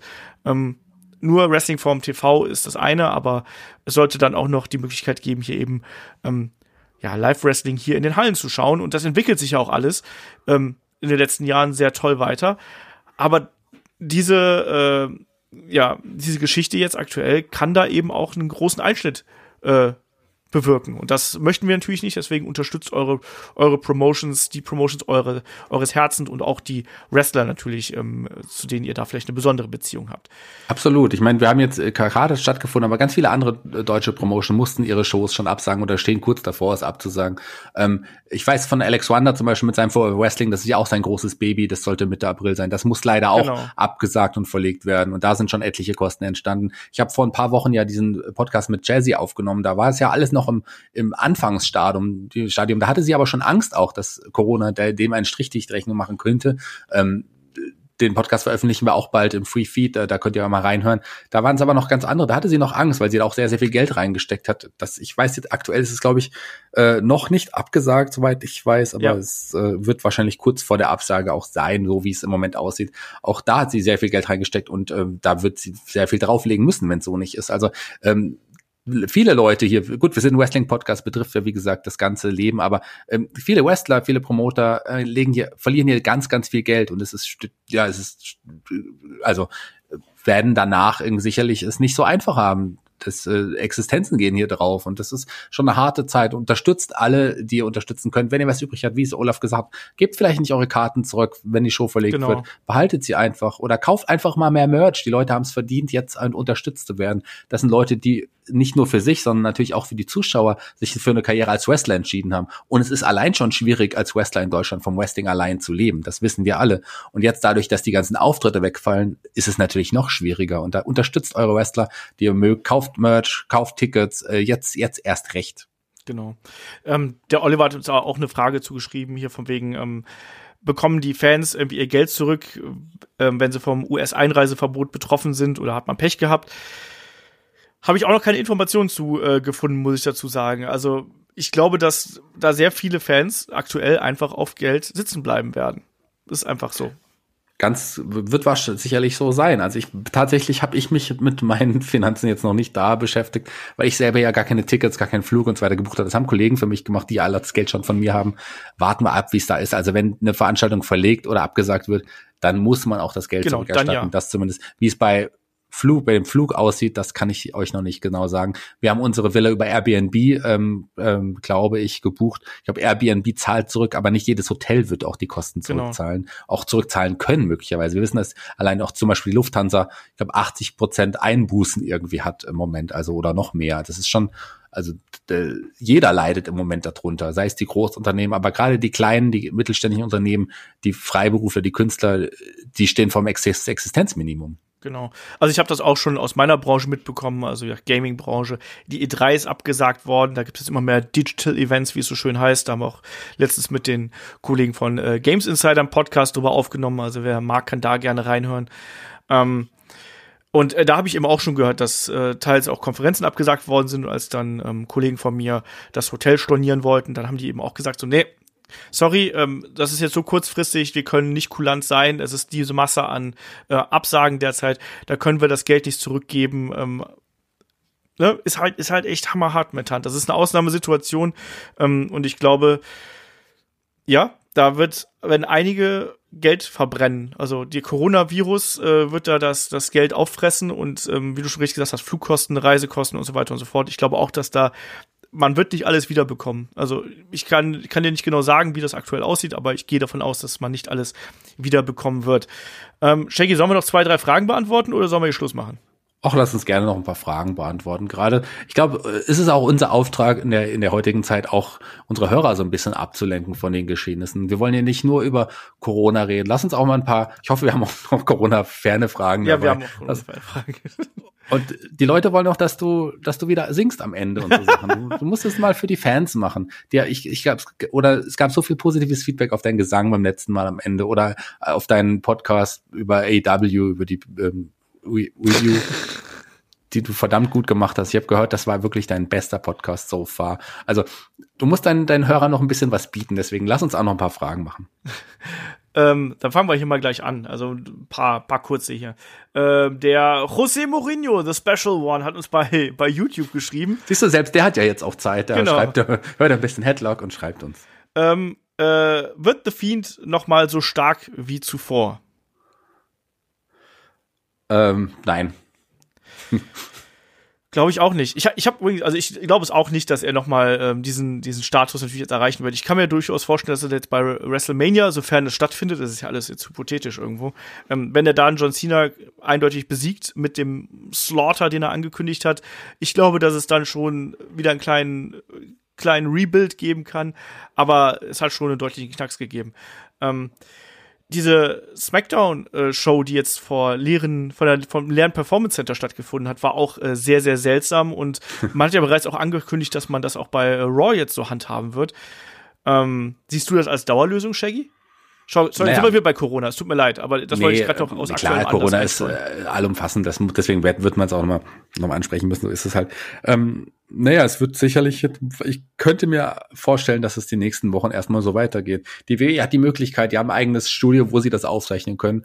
Die haben äh, TV-Verträge, die sie dadurch auch einhalten können ist einfach die beste Lösung. Besser als jetzt irgendwie wirklich, äh, also ist ganz abzusagen. Ich, das hat ein seltsames, seltsames Flair, haben diese Sendung schon, aber irgendwie ähm, war es auch sehr interessant. Also ich habe mich, ich habe heute Morgen direkt, äh, als ich Zeit hatte, das erste Mal mir endlich die Smackdown angeschaut, weil ich irgendwie interessant äh, interessiert war, wie das aussehen wird und was wie, wie die Stimmung sein wird. Ich fand es irgendwie spannend.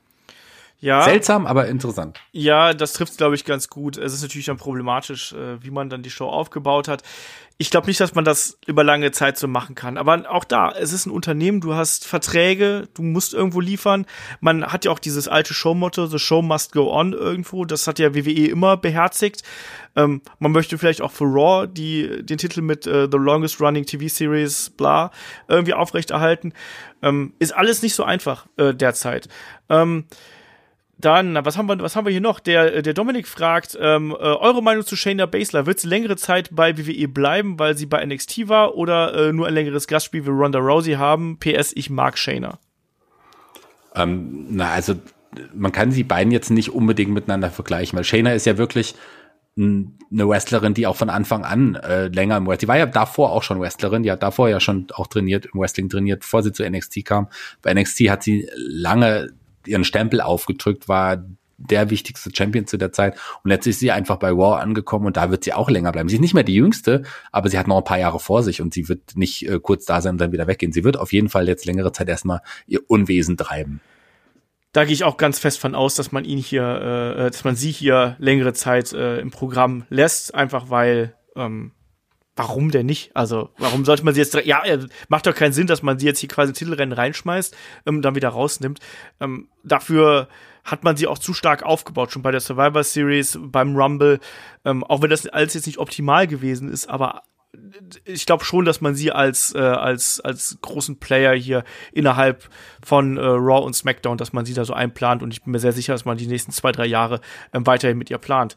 Äh, dann fragt der Dominik noch, ist Goldberg nicht eher die Brücke zu John Cena und seinem 17-fachen äh, Champion-Titel-Gewinn? Ähm, glaube, dass Reigns bei WrestleMania verliert, sofern es denn stattfindet, und äh, Cena beim SummerSlam den unbesiegbaren Goldberg endgültig in Rente schickt. Was glaubst du, Shaggy? Ach, ich glaube nicht, dass man jetzt auf Goldberg gegen Cena noch setzt. Ich glaube, man muss unbedingt die Geschichte mit Cena und seinem 17.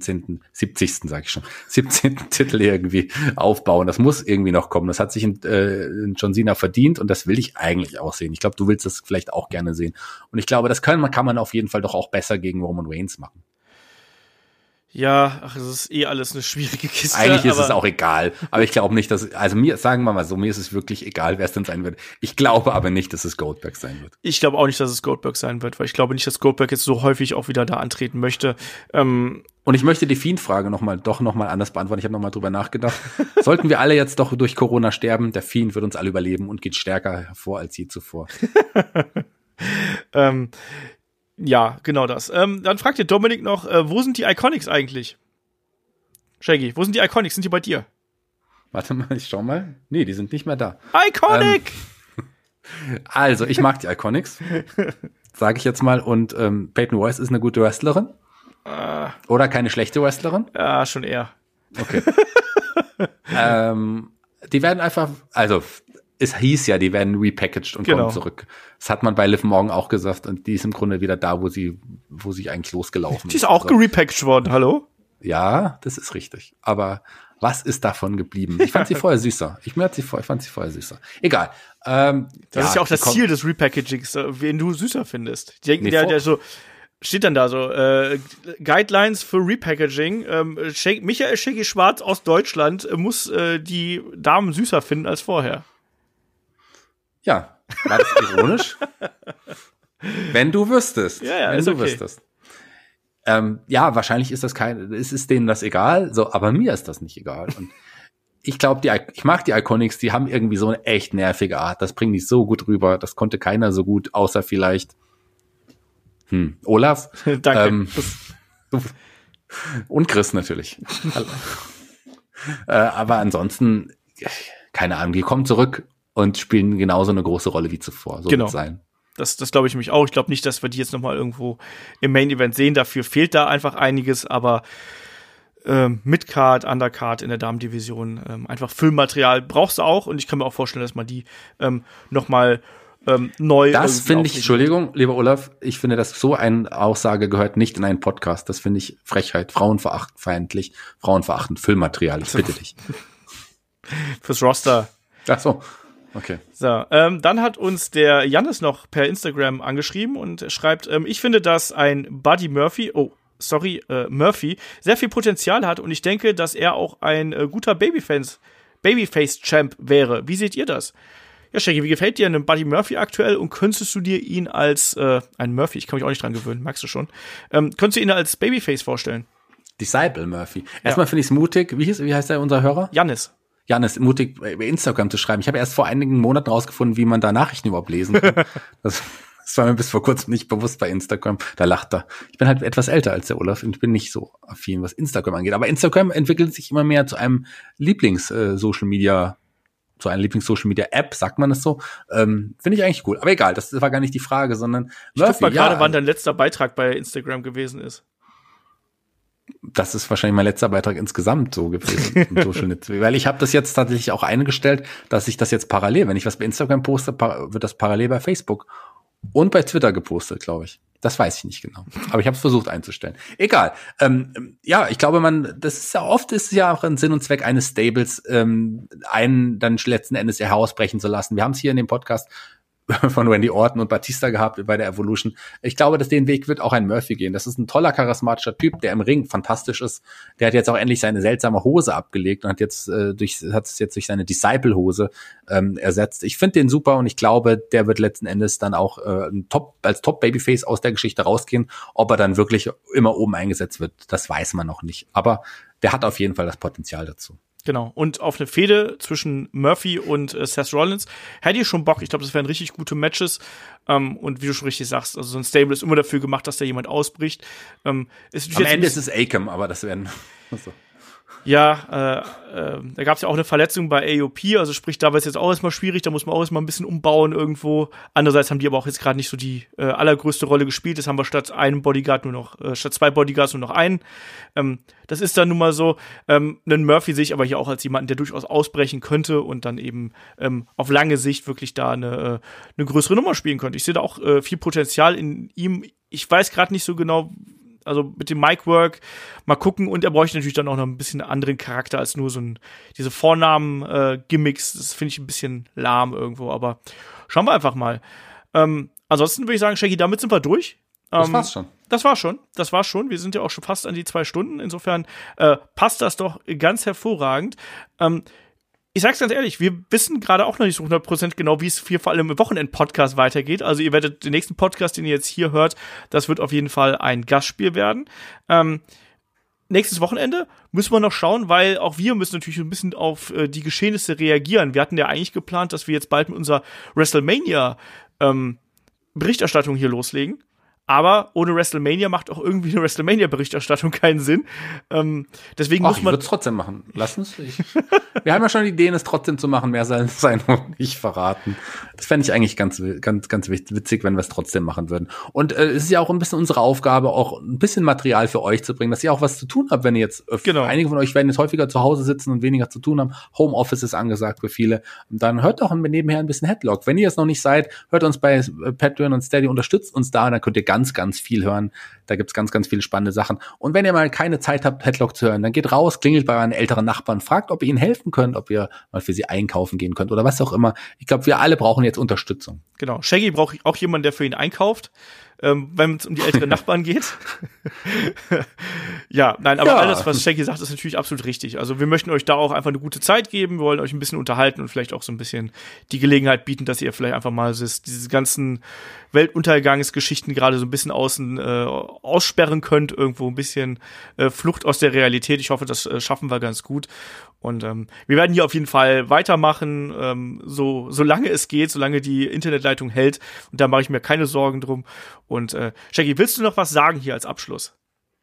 Ähm, am Ende wird alles gut, da bin ich mir sicher. Und wir werden das alles gemeinsam durchstehen und gehen vielleicht insgesamt gestärkt aus der Sache raus. Man muss auch irgendwie mal das Positive sehen. Vielleicht, ähm, vielleicht ist es alle für uns einmal so ein, so ein Resetten, irgendwie so ein bisschen, bisschen neue Energie tanken und dann geht's auf, dann haben wir irgendwie was aus der Sache insgesamt gelernt und können gestärkt aus der Sache hervorgehen. Ich glaube, so wird's am Ende sein. Und ähm, vielleicht lernen wir auch wieder dass wir alle gemeinsam stärker sind. Vielleicht ist das ja auch dann etwas, was wir aus der ganzen Sache lernen werden. Ich bin gespannt, wie es weitergeht. Ich freue mich auf die nächste Zeit. Ist auch ein bisschen spannend. Klar, es ist finanziell für einige schwierig. Das tut mir sehr, sehr leid. Und sicherlich ist es auch ähm, schwierig, gerade für die Risikopatienten. Wir wollen das auch nicht verharmlosen, diese Sache insgesamt.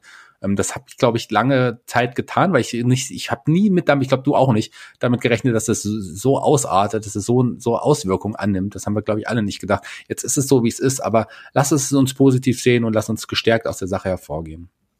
So, schönes Schlusswort. Ich sag Dankeschön, Shaggy, und Dankeschön euch allen äh, fürs Zuhören. Ähm, passt auf euch auf, passt auf eure Lieben auf und passt auch auf eure Nächsten auf und auf die, eure Nachbarn. Ähm, bleibt gesund und hört Headlock. Und damit bis zur nächsten Ausgabe. Macht's gut. Tschüss.